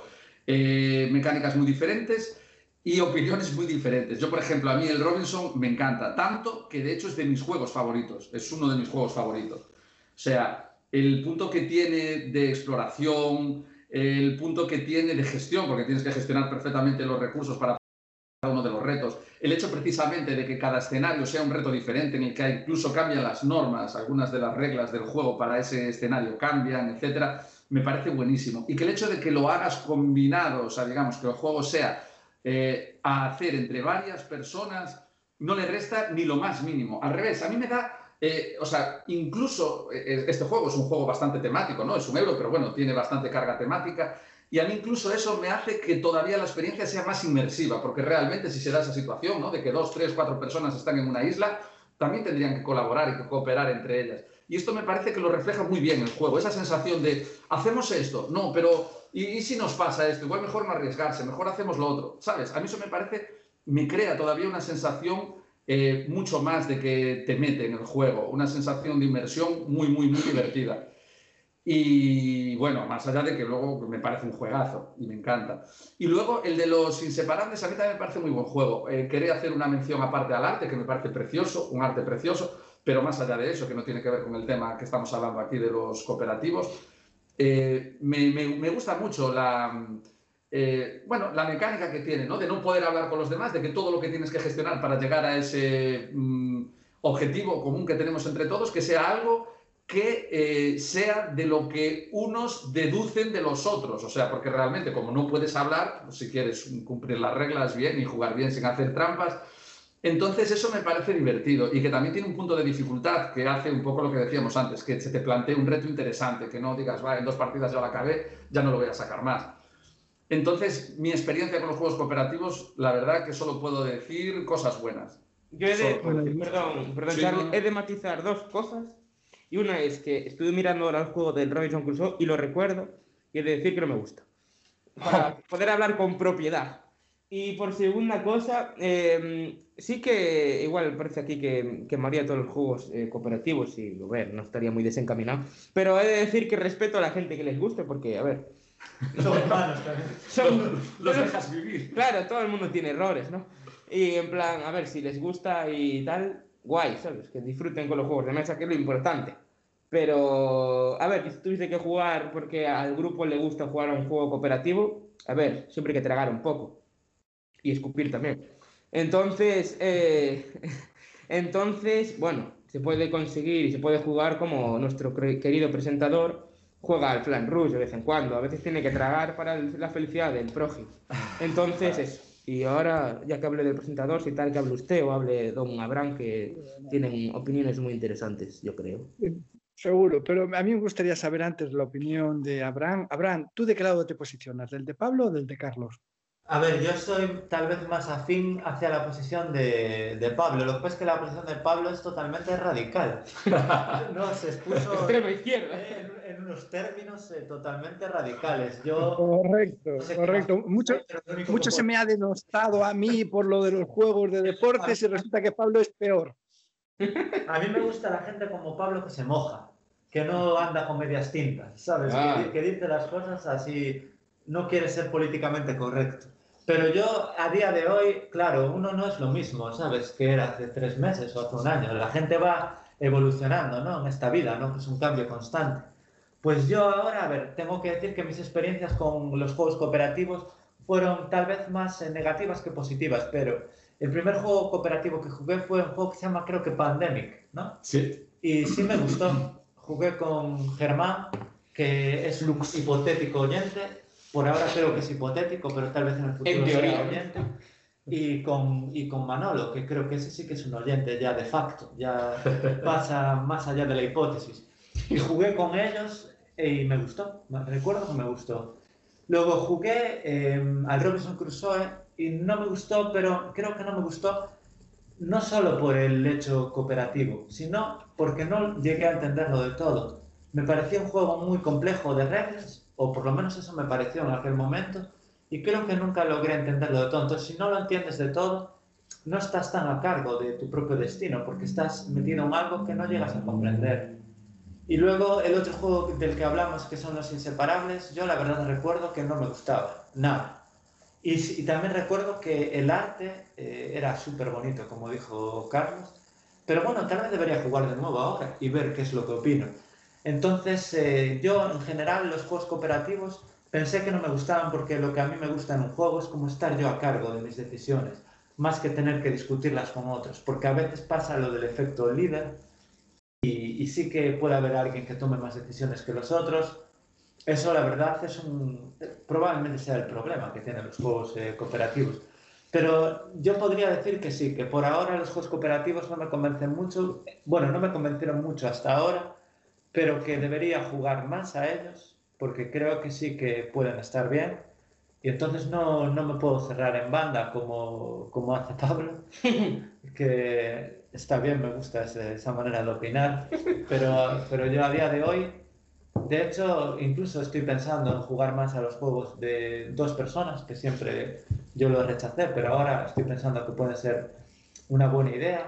También jugué a un juego que no es cooperativo, pero que es de uno, el viernes, y me encantó, me encantó. Realmente me, aún recuerdo esa partida que jugué en el salón de Casiano, de, ese, de aquellas Casiano no era lo que luego fue, ¿sabes? De aquellas Portanet superaba a Casiano por mucho y, y me encantó, me encantó ese juego. Así que no puedo ser radical. Eh, creo que necesito jugar más. Por ahora prefiero juegos que no son cooperativos, pero me gustaría jugar a algunos juegos cooperativos, incluso volver a jugar a juegos que ya jugamos o, u otros y ver qué sensaciones tengo a día de hoy, porque ya no, no puedo ser tan tajante. Como para, en teoría, debería ser una disputa, ¿no? Debería ser yo y, y Payball contra Carlos y Juan, pero a día de hoy yo no puedo posicionarme tan, aunque me inclino hacia el lado de, de Pablo, no puedo ser tan radical. Se viene arribando. Dejo ahí como futura sección del programa el después de esta casilla en disputa hacer eh, una, un mes después en el que estuvimos jugando a mogollón de cooperativos o del tema que se trate y luego ver si las opiniones cambian o siguen siendo las mismas. Casilla de concordia. sí. En la gente se pega y en el casilla de concordia la gente se abraza. ahí lo dejo, ahí lo dejo. Le, le damos una vuelta. En este mundo lúdico muchas veces tienes que tener cuidado con lo que dices, porque el paso del tiempo hace que, la- que te la tengas que envainar. Eh, lo que pensabas al principio puede que cambie radicalmente. Nos ha pasado a todos, ¿eh? pero eh, yo sí que creo que eh, a mí me gustan los juegos cooperativos, creo que los hay, hay juegos buenos y hay juegos malos, como cualquier otro, ¿vale? Pero que los juegos buenos están ahí y que nos estamos perdiendo algo. Creo que no hemos jugado lo suficiente. Yo en la asociación, eh, en la asociación de juegos eh, de la que soy socio, en Vicus Belli, sí que son mucho de esos, ¿no? Y he jugado a varios, he jugado al Doom, al Dead of Winter y, sí que te lo puedes pasar bien. También es un, depende del grupo de juego que tengas, de las ganas que tenga de, de- de pasárselo bien y de divertirse, pero en sí los juegos están muy bien hechos y, y, y- si no queremos jugar a ellos porque es cooperativo, nos vamos a perder grandes cosas, ya te digo. em, creo que también la culpa a lo mejor de que Pablo y Abraham no disfrutaran, eh, Carlos, fue, fue culpa nuestra, porque si hay alguien que tiene menos experiencia en ese juego porque no se han leído las reglas o porque eh, tiene más análisis parálisis y le cuesta más tomar una decisión o, o entender el proceso en el que estamos, y si nosotros vamos apurando más, creo que dejamos atrás a esa gente y, y no conseguimos que disfrute. Yo creo que a día de hoy, eh, si sacamos el Robinson, yo creo que podríamos hacer que Pablo disfrutara como un loco. ¿eh? Yo, yo soy Yo- de eso. Ya, ya que usted me menciona, ¿no? He de decir que no creo que sea culpa vuestra porque hay análisis parálisis o, o No, tal. Juan, Juan lo que se refiere es que a lo mejor nosotros que controlamos mucho el juego, porque fuimos quienes nos leímos las reglas, ¿sabes? Ujú. Que a lo mejor jugamos en un juego que es cooperativo, es decir, que todos deberíamos estar al mismo nivel, estando dos personas muy, muy, muy metidas, ¿sabes? Porque lo conocemos muy bien el juego y otros no. Entonces a lo mejor eso hace que nosotros tengamos más peso o más tal en las... En- ¿Sabes? O- O, que la otra persona se sienta como más fuera. Entiendo lo que quieres decir, pero yo creo que eso no tiene nada que ver. Es que eso ya es un problema intrínseco. en mí. Ya, ya, o sea que no Si te- no hay competitividad, out for me. Claro, claro. Pero claro, tú dijiste que si no hay alguien que gana, pues que parece que no, no te vas a divertir. Pero, eh, por ejemplo, ¿hay algún juego cooperativo donde son todos contra uno, tipo Doom, donde uno es el malo y los demás tenemos que evitar sus ataques y, y no es que tengamos que verar en el sentido estricto, pero si luchamos juntos tenemos más posibilidades, ¿vale? Y Es ese es un juego en el que a lo mejor tú te podrías divertir mucho. Como el Catacomb, sí, correcto, efectivamente. Mira, efectivamente, cooperativo, uno, claro, pero ese tipo de cooperatividad me gusta, porque al fin y al cabo estamos jugando todos contra todos, aunque vayas en equipo. A ver, sí, el que gana está luchando contra otro rival que estamos aquí. Pero, pero lo que dice Juan, eh, yo creo que sí que Sí. Te, te define bastante bien eso, Pedro, porque ahí tampoco hay un solo ganador. Exacto. Y sin embargo a ti te gusta. Yo creo que a ti lo que no te mola es que piensen por ti o que te tengas que... Quiero decir, si tú quieres tomar tus decisiones, que es lo que decía antes Abraham, que las puedas tomar tú, sin decir, "Oh, pero es que esto Puede hay que llegar todos a un acuerdo, es que no sé qué, me raya, La ¿sabes? verdad, esa pregunta no la sé ni responder yo. Y Claro. puede ser que sea. Fíjate en el fútbol. El fútbol es un juego cooperativo y competitivo a la vez. Sí, Es un juego en el que hay mucha competitividad, pero también hay el mismo grado de cooperación. Sí, Porque si tú quieres ganar, tienes que cooperar, y sobre todo, por ejemplo, bueno, en todo fútbol, pero tienes que co- cooperar con los compañeros de tu equipo, cada uno hacer su función y funcionar en cooperación. Y luego hay una competitividad feroz contra el otro equipo, pero ambas mecánicas en el fútbol. Sí, Sí. cierto es. Pero yo creo que eso es un buen ejemplo lo, de, lo del Catacomb, ¿sabes? Que es decir, que ahí no gana uno solo, ganan varias personas, no Es eres algo solo ganador. Bueno, sí, pero exacto. Pero Sí, es decir, tú estando en el bando de los buenos, ganas, gana todo el equipo, no gana uno solo. Sí. Y sin embargo. eh, El Catacombs es más eh, cooperativo que competitivo, porque Sí. en el, en el Catacombs no hay una, una competitividad como en el fútbol, que son dos equipos.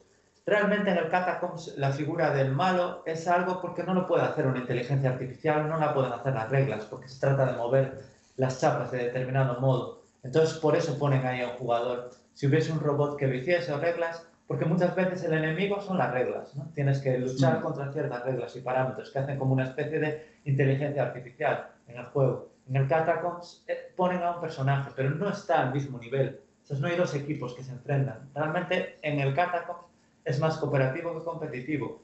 Y no, no, no piensas que estás eh, dos equipos que estás compitiendo contra el malo. Piensas simplemente que quieres ganar. Yo de hecho lo, lo pondría bastante cooperativo al Catacombs y me gusta el juego. O sea que Yo creo que Juan dio la clave, macho, porque ahora que pienso en el Catacombs, en plan, eh, es eso, en el Catacombs, aunque sea cooperativo, yo puedo tomar mi decisión sobre mi, mi ficha. Y en el, en el Robinson Crusoe yo no tengo mi propio movimiento. sí, sí, que creo que tienes... o no. Hay algo- Pero va con Robinson, sí, es decir, a ver, eh, lo que pesa, la movida es, te ponen como unas normas, ¿no? Pero son normas bastante, quiero decir, que eso como lo lleve el grupo, ¿sabes? sí, sí. Que la norma es que la decisión es tuya, ¿sabes? Tú eres tu personaje y la decisión es tuya.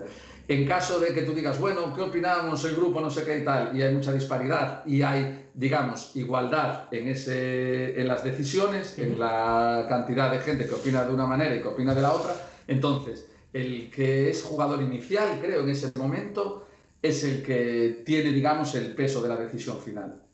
Puede ser, no lo sé, creo que dio Juan la clave sobre lo que no me gusta. Quizás la mecánica de, de la mecánica de ese tipo de em, cooperativos no es para mí. Igual, la mecánica del cooperativo del Catacomb sí que me viene bien y podría jugar a juegos cooperativos de ese estilo, pero de... Yo creo que es un poco eso del efecto líder. A ti, el que haya juegos que se presten a tener efecto líder, es decir, que la- el peso de la decisión de una persona prevalezca sobre los demás, que haya que llegar a un acuerdo, que tal, eso es lo que más te raya en el Catacombs.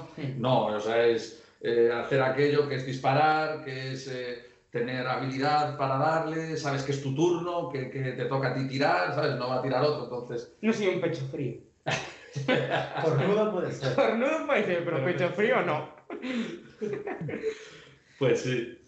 Bueno, pues yo quiero ver dentro de unos meses esa casilla en Discordia, a ver cuál es nuestra opinión si volvemos a preguntar sobre este tema. Discordia, no, Discordia, Juan.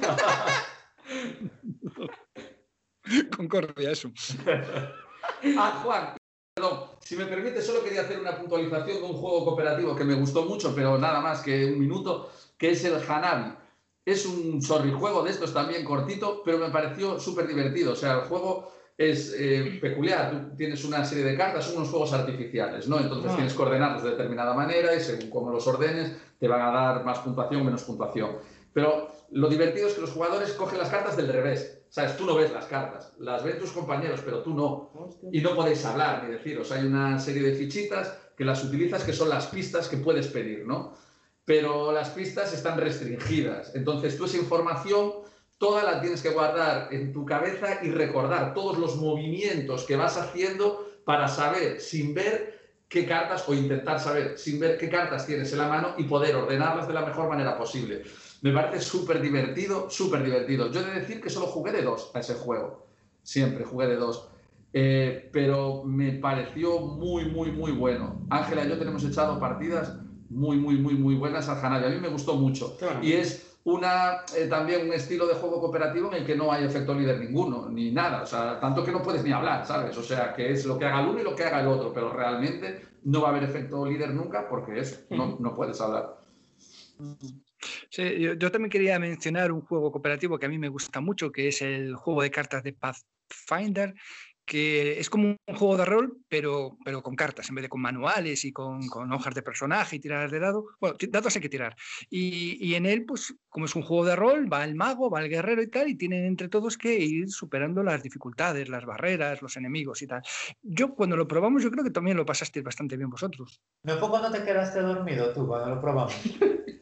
me quedé dormido porque me mataron al principio y quedaste tú jugando solo. Y tardabas una hora en cada, cuando, veía que estabas durmiendo, pensé que tal vez en ese momento no estabas tan metido en la partida, los ojos cerrados y así. la respiración, la respiración lenta, pensé que tal vez en otras partidas estabas más en lo que estabas. Efectivamente, lo que pasa es que hoy me habéis cogido de muñeco de pim pam pum y me queréis dar por todas partes, que si los pues Juan, tengo yo un pim pam pum para ti, pero mejor me lo guardo. cuando acabe, cuando paremos la grabación me lo dices, ¿vale, guapito? Pues... perdón, antes de, quitar esta, esta, sección, esto es casilla de disputa, pero dijimos que queríamos hacer, no, a lo mejor, si nos apetece luego, la, el casilla de Concordia. O de Discordia. Como de, La casilla de Concordia. ¿Y no hay un juego que se llama Concordia? Sí, sí lo hay. Al, cual, yo nunca jugué. Un, un juego. Ah, no juegas nunca. Un juego uno de los favoritos de Play. Cuando dijiste que eh, hay el, otra sección llamada casilla de Concordia, me vino a la mente que creo que hay un juego que se llama así Concordia. Sí, yo, un gran juego. Nunca tuve el honor de, de jugar a ese juego. Ojalá algún día llegue ese Pues, pues sí, pues sí. Podemos rebautizar a Juan si finalmente nos decidimos por hacer casilla de Concordia podemos rebautizar y hacer casilla de discordia y casilla de concordia. Y hay que jugar al concordia una partida antes de, hacer el casilla de concordia. Bueno, la madre que os parió. Vamos a continuar, que si no, esto no se acaba nunca. Eh, la siguiente sección que nos espera es el laboratorio. El laboratorio.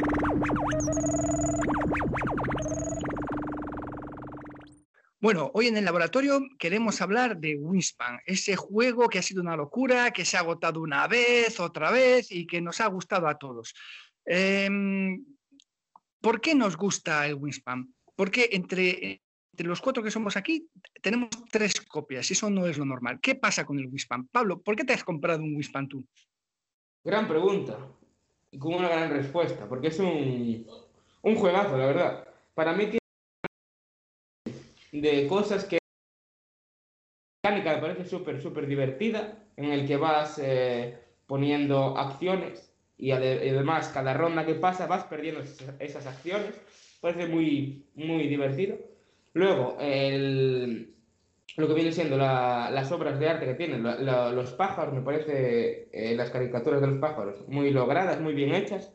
El arte, vamos, muy bien hecho. Y además tiene, a mí me gustan las curiosidades, y tiene que cada pájaro que aparece en, en cada carta tiene un, pues, una característica o te cuenta algo de ese pájaro, que me gusta mucho saber sobre, sobre eso. Juegas y además aprendes de esos pájaros. A mí no me gusta pero me gusta saber de ese pájaro. Es una cosa rara. Y, y nada, además eh, me parece un juego que siempre que pu- puedes jugarlo muchas veces y no te aburre, porque cada partida es muy diferente. Y, y nada, yo me lo compré hace dos semanas o así, y estoy jugando con mi novia, y, y nada, eh, llevamos como igual 10, 12 partidas o así, y nunca te aburre, siempre quieres seguir jugando y jugando. Entonces, Pues parece- claro, porque conociendo a Andrea debe estar dándote palizas de seguido, o sea que no entiendo por qué te gusta tanto. Eh, cierto es, soy como un poco japonés, soy un poco suicida, ¿no? Pero eh, sí, de hecho ayer, antes de ayer y ayer jugamos, jugamos cuatro partidas y la muy desgraciada me ganó y yo gané solo una. Bueno, también es posible que tú le dejes ganar para que ella esté contenta, que también te conozco. Eh, podría decirse que sí, pero soy muy competitivo, Juan. Que se- que se va- ¿Hasta qué punto? Entonces, nada, me parece un gran juego y, y así se agota y así lo tenemos nosotros tres de cuatro. Me parece un juegazo, la verdad. Por favor, Abraham, ¿cuál es entonces la fórmula del éxito? ¿Por qué este juego es tan bueno? Ja, ja. ¿No disteis cuenta vosotros de que a mí no me gusta el Wingspan? ¿No os acordasteis cuando quisisteis ponerlo en el laboratorio? ¿no? Porque aquí siempre estamos aquí, ¿no? Para, para elogiar los juegos, pero aquí, Ah, estoy, está bien, está bien Sí. esto, está bien este punto de vista, sí. Está bien, la crítica. aquí, está, aquí estoy yo para criticar el Wingspan. Entonces estuve por la noche durmiendo con una sonrisa en la cara, pensando en este momento que iba a hablar para criticarlo, pero la verdad es que no me acuerdo mucho cómo era el juego.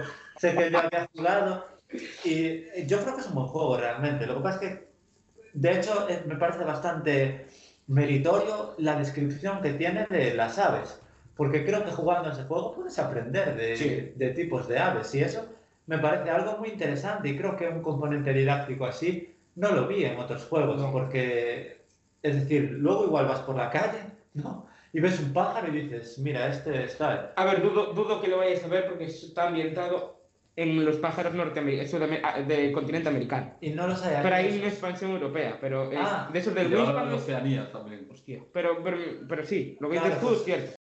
A mí, yo creo que es un buen juego realmente. Lo que pasa es que a mí personalmente las partidas que jugué no me gustaron, pero recuerdo que yo llevaba mucho tiempo sin jugar a juegos de mesa Mm, y había importante. vuelto y el Wingspan no me dio ganas de volver.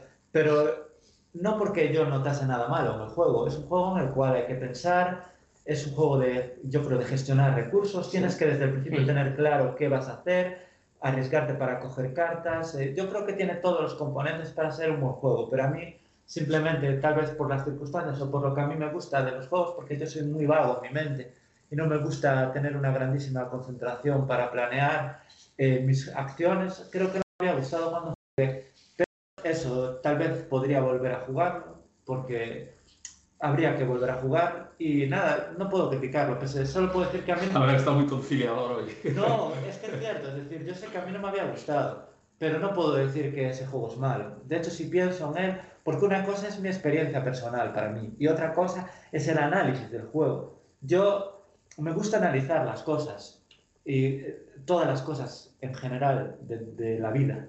Y los juegos también, pero si los analizo no puedo solo pensar en qué sensaciones me, me dan a mí.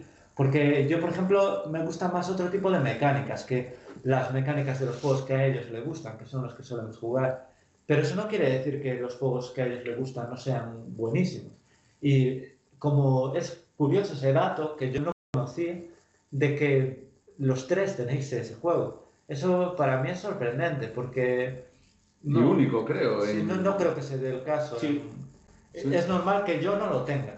Eso es lo normal, porque yo los juegos que tengo se los doy a, a Carlos. ¿Sabes? Vienen, vienen aquí a esta, a esta colección, o sea, sería imposible. Bueno, imposible no, pero sería raro que los cuatro lo tuviéramos. Pero de tres, tres lo tenéis. Y supongo que eso algo querrá decir, ¿no? No, no creo que sea casualidad, supongo. Hmm. No, no lo es. Yo, la verdad que es un juego que a mí me gusta mucho por varios motivos. Hablamos un poco también en el capítulo cuando hablábamos de lo de la iniciación a los juegos de mesa y pienso que este juego cumple muy bien ese requisito, es decir, es un juego que tiene una carga media, podríamos decir, a lo mejor eh, tirando a ligera, podría, pero bueno, media, o sea, es decir, es un juego que tiene su profundidad, que tiene su enjundia y que da para poder pensar, profundizar, divertirte con él, pero a la vez que puedes echar partidas rápidas, que se lo puedes sacar a cualquier tipo de, de jugador, si a lo mejor es una persona que, que, no está muy acostumbrada a juegos de mesa, pues igual en la primera partida a lo mejor no se entera de demasiado, pero acaba la partida y ya lo va a tener perfectamente para jugar a la siguiente y dominarlo guay y poder, y poder disfrutarlo de verdad. Entonces, eh, sí, me parece que, que ese, esa gestión que tienes que hacer de los recursos, a la vez que el motor de cartas que tiene, me parece muy bueno y sobre todo eh, que tiene, digamos, una complejidad eh, intermedia que es muy buena para mucho tipo, para muchos perfiles diferentes de jugador. Entonces está guay porque lo puedes sacar en un mogollón de grupos diferentes y disfrutarlo todos. Mm. Eh, yo también lo he sacado para iniciar a gente. He jugado con mis sobrinas de 10 años y, y, y, aunque ha sido un poco forzado, pues lo han disfrutado. No sé si es un buen ejemplo, porque a mi sobrina le da igual cualquier juego, mientras estés jugando con ella, le estés prestando atención y tal, las vas a hacer felices, ¿no? Pero sí que creo que se le puede sacar a gente que no está acostumbrada a jugar creo que un punto a su favor es la, la, sobreproducción, es decir, este juego es bonito, bonito, bonito, con las miniaturas de los huevos, con, con, con su bandeja de cartas, con su eh, cuaderno de explorador, está hecho con mucho cariño. De dados. Sí. Y, esas cosas se agradecen y hace que sea un juego que te apetezca tener y que te apetezca jugar. Ya sabéis que yo vengo del mundo de las cartas, que vengo de Magic, y cualquier cosa que tenga cartas creo que eh, bueno, pues que le da versatilidad, que hace que pueda ser muy interesante. Y, y, de hecho, ya te digo, o sea, es uno de los pocos juegos que soy capaz de que mi mujer quiera jugar conmigo. Mi mujer, aunque es jugona, no le gustan las cosas complicadas, ¿vale? Si la sacas del aventureros al tren, del Catán, no se siente cómoda. Pues en el Buspan sí que le gusta jugar. Entonces, bueno, es un juego claro. bonito y fácil de jugar. Es un juego complejo, pero a la vez simple. Porque es complejo que tiene te tienes que exprimir un poco el cerebro, decir, ¿qué, va, qué ave me bajo? Eh, voy a toquear por comida, pero no esta comida. Tienes que intentar hacer combos también y así. Es, es complejo. O sea, si quieres ganar, tienes que rayarte la cabeza. Pero a la vez es simple de jugar. Coges cartas, coges comida. Tienes esas cuatro acciones. Exacto, tienes cuatro acciones y, y es lo que hay. Entonces yo creo que esa mezcla, ese, esa amalgama de variedades, le da, le da ese plus, el extra, el foie de ser el mejor, uno de los mejores juegos que yo jugué, yo creo. Y, y de mis favoritos también. Y, y también, dime Juan, perdón. No, no, perdón, Carlos, disculpa. Disculpa. Y eso, que además, ya te digo, el arte que tiene y también las, eh, los pequeños detalles, como hay pájaros que, que su propia carta indican, que dicen que, eh, por ejemplo, tiene eh, un ave que te pone, este ave pone nidos en en otras aves. O sea que sus, sus, huevos, perdón, pone huevos en otros nidos de aves.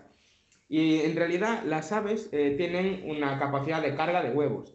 Y esas aves, cuando te ponen eso, no tienen un nido para poner, sino que no tienen nido. Entonces los ponen en otras aves.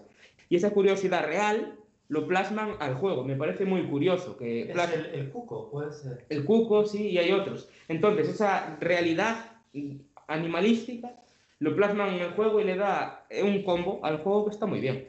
Entonces me parece, me parece muy, muy divertido, a, la vez que también eh, final al final de la partida eh, pues puntúan muchas cosas también y eso también le da que si vas cojo por una parte del juego puedes eh, tener una ventaja contra tus rivales eh, en otro tipo de, de, sitio. Entonces está, está muy bien, yo creo que está muy bien pensado y por eso es un gran juego. Sí, y tiene un detalle que nosotros explotamos poco, pero que está genial, que es el hecho de que tú en los objetivos de ronda puedas jugar de una manera, eh, digamos, competitiva o que no sea competitiva. Mm. Nosotros jugamos normalmente a la no competitiva, es decir, que tú puntúas por el número de cosas que pongas, mm.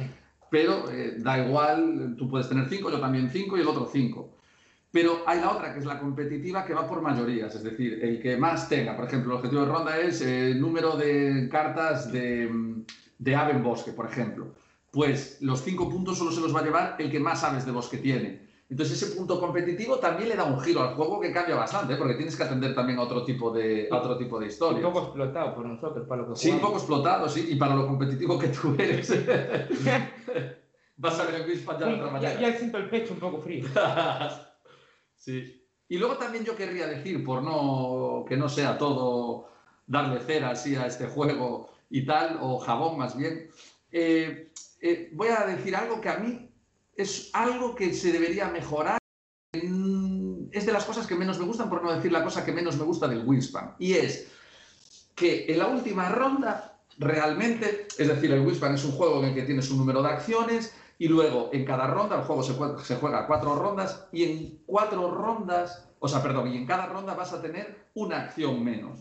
Es decir, hay cuatro acciones disponibles siempre para elegir, son las mismas a lo largo de toda la partida. Pero cada jugador puede hacer un número de veces esas acciones. Bien, pues en cada eh, ronda ese número de veces que tú las puedes hacer disminuye en uno, porque es el cubito que vas a poner para marcar los objetivos de ronda.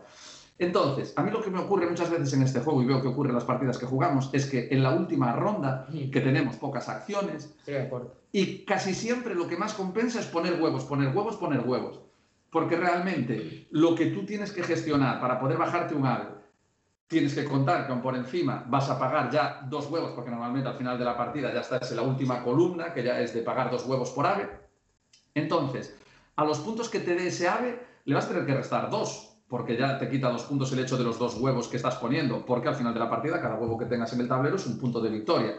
Entonces, total, que eh, eh, también cuentan las cartas de objetivo, de final de partida, etcétera, etcétera, pero yo en el cúmulo de todas las eh, cosas que puntúan en este juego, veo que suele compensar más de la cuenta el hecho de poner rondas, o perder, perdón, el hecho de poner huevos sin parar en la última ronda.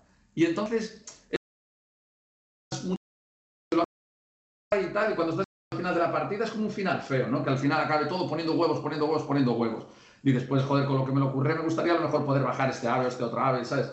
Y, al final lo que más te compensa, si quieres optimizar el número de puntos de victoria, casi siempre, repito, igual no siempre, pero casi siempre, más de la cuenta para mí, va a ser el dedicar la última ronda a poner huevos sin parar. Es un error en su mecánica.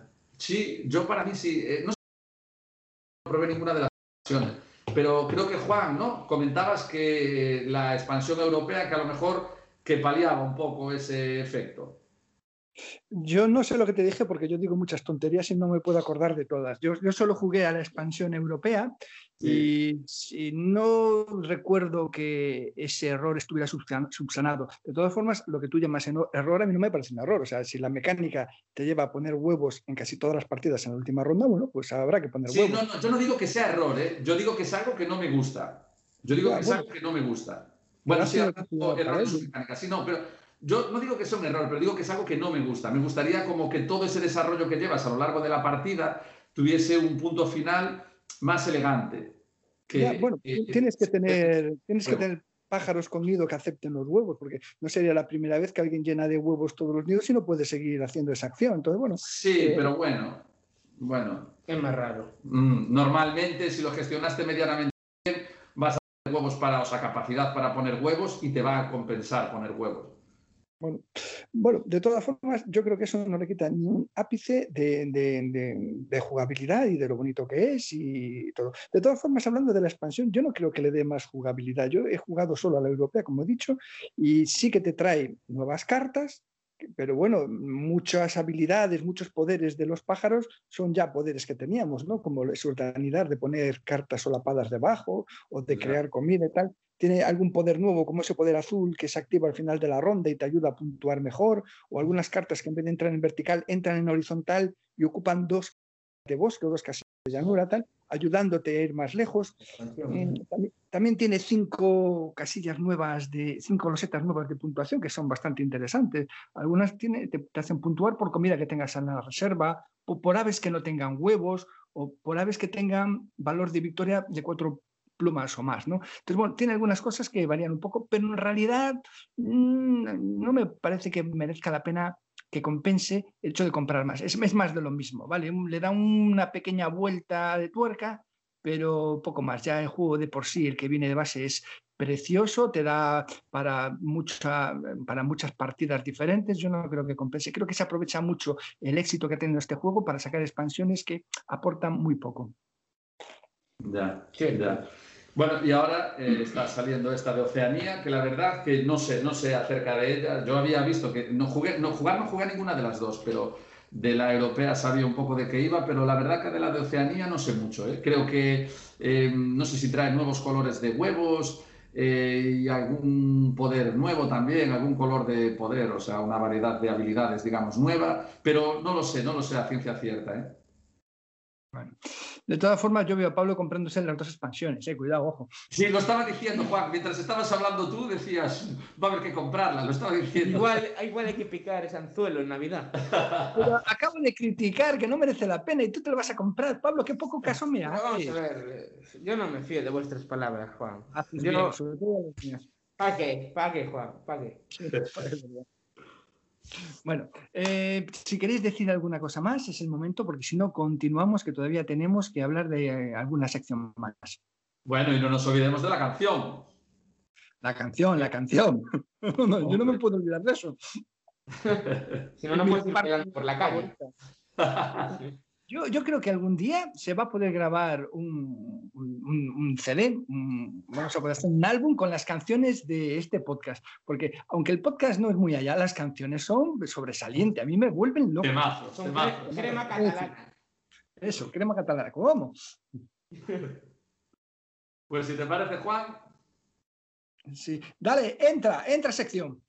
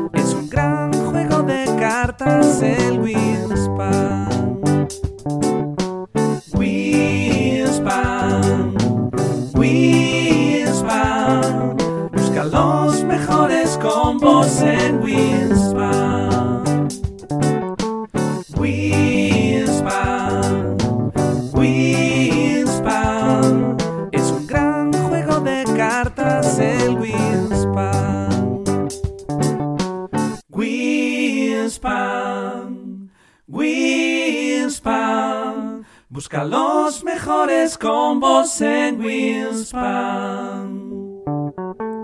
Winspan, Winspan es un gran juego de cartas el Winspan.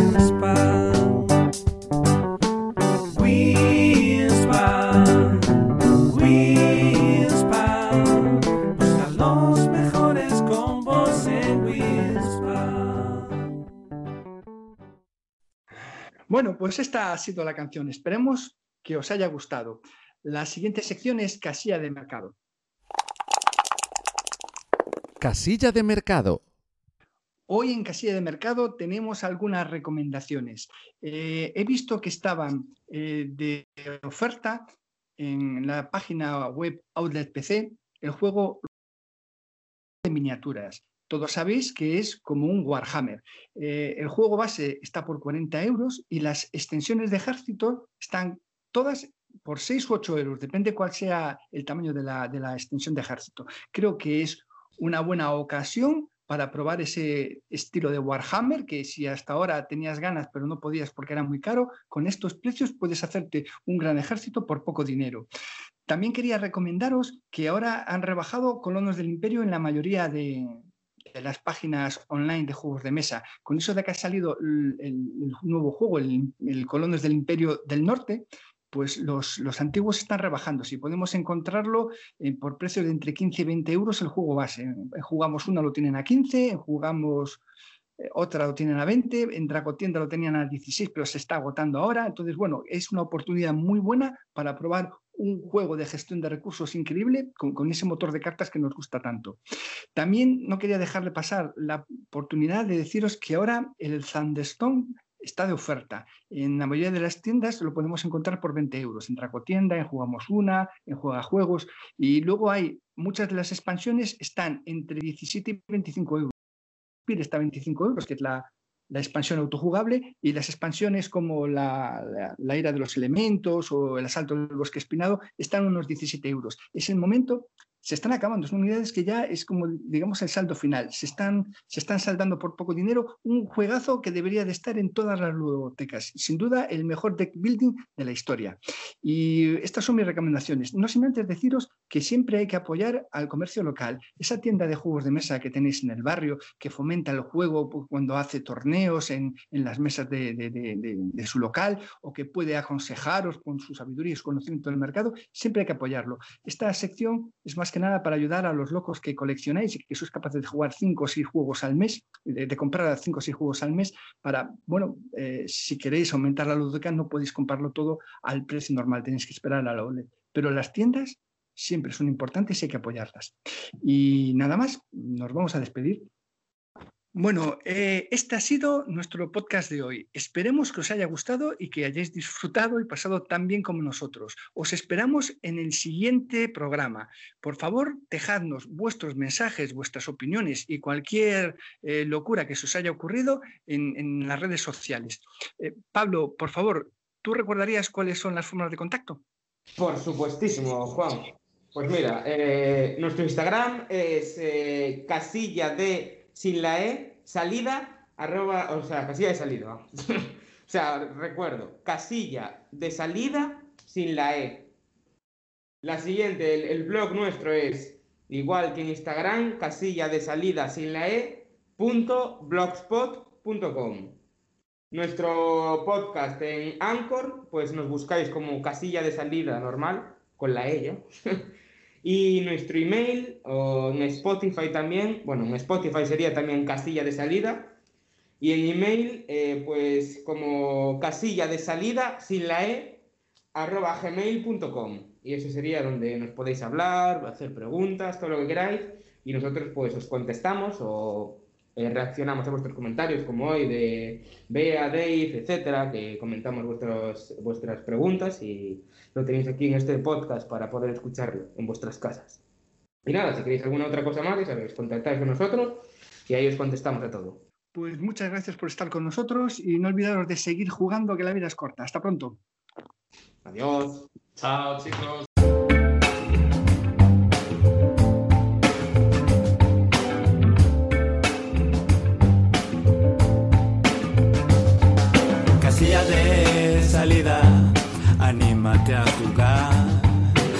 Casilla de salida, que bien lo vas a pasar.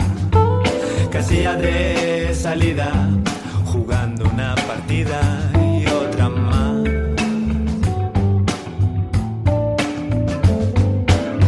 No penses que jugar a juegos es de fracasados. A nosotros nos gusta tirar los dados. y gente sana, no asesinos los juegos ya. Casilla de salida, anímate a jugar. Casilla de salida, que bien lo vas a pasar. Casilla de salida, jugando una partida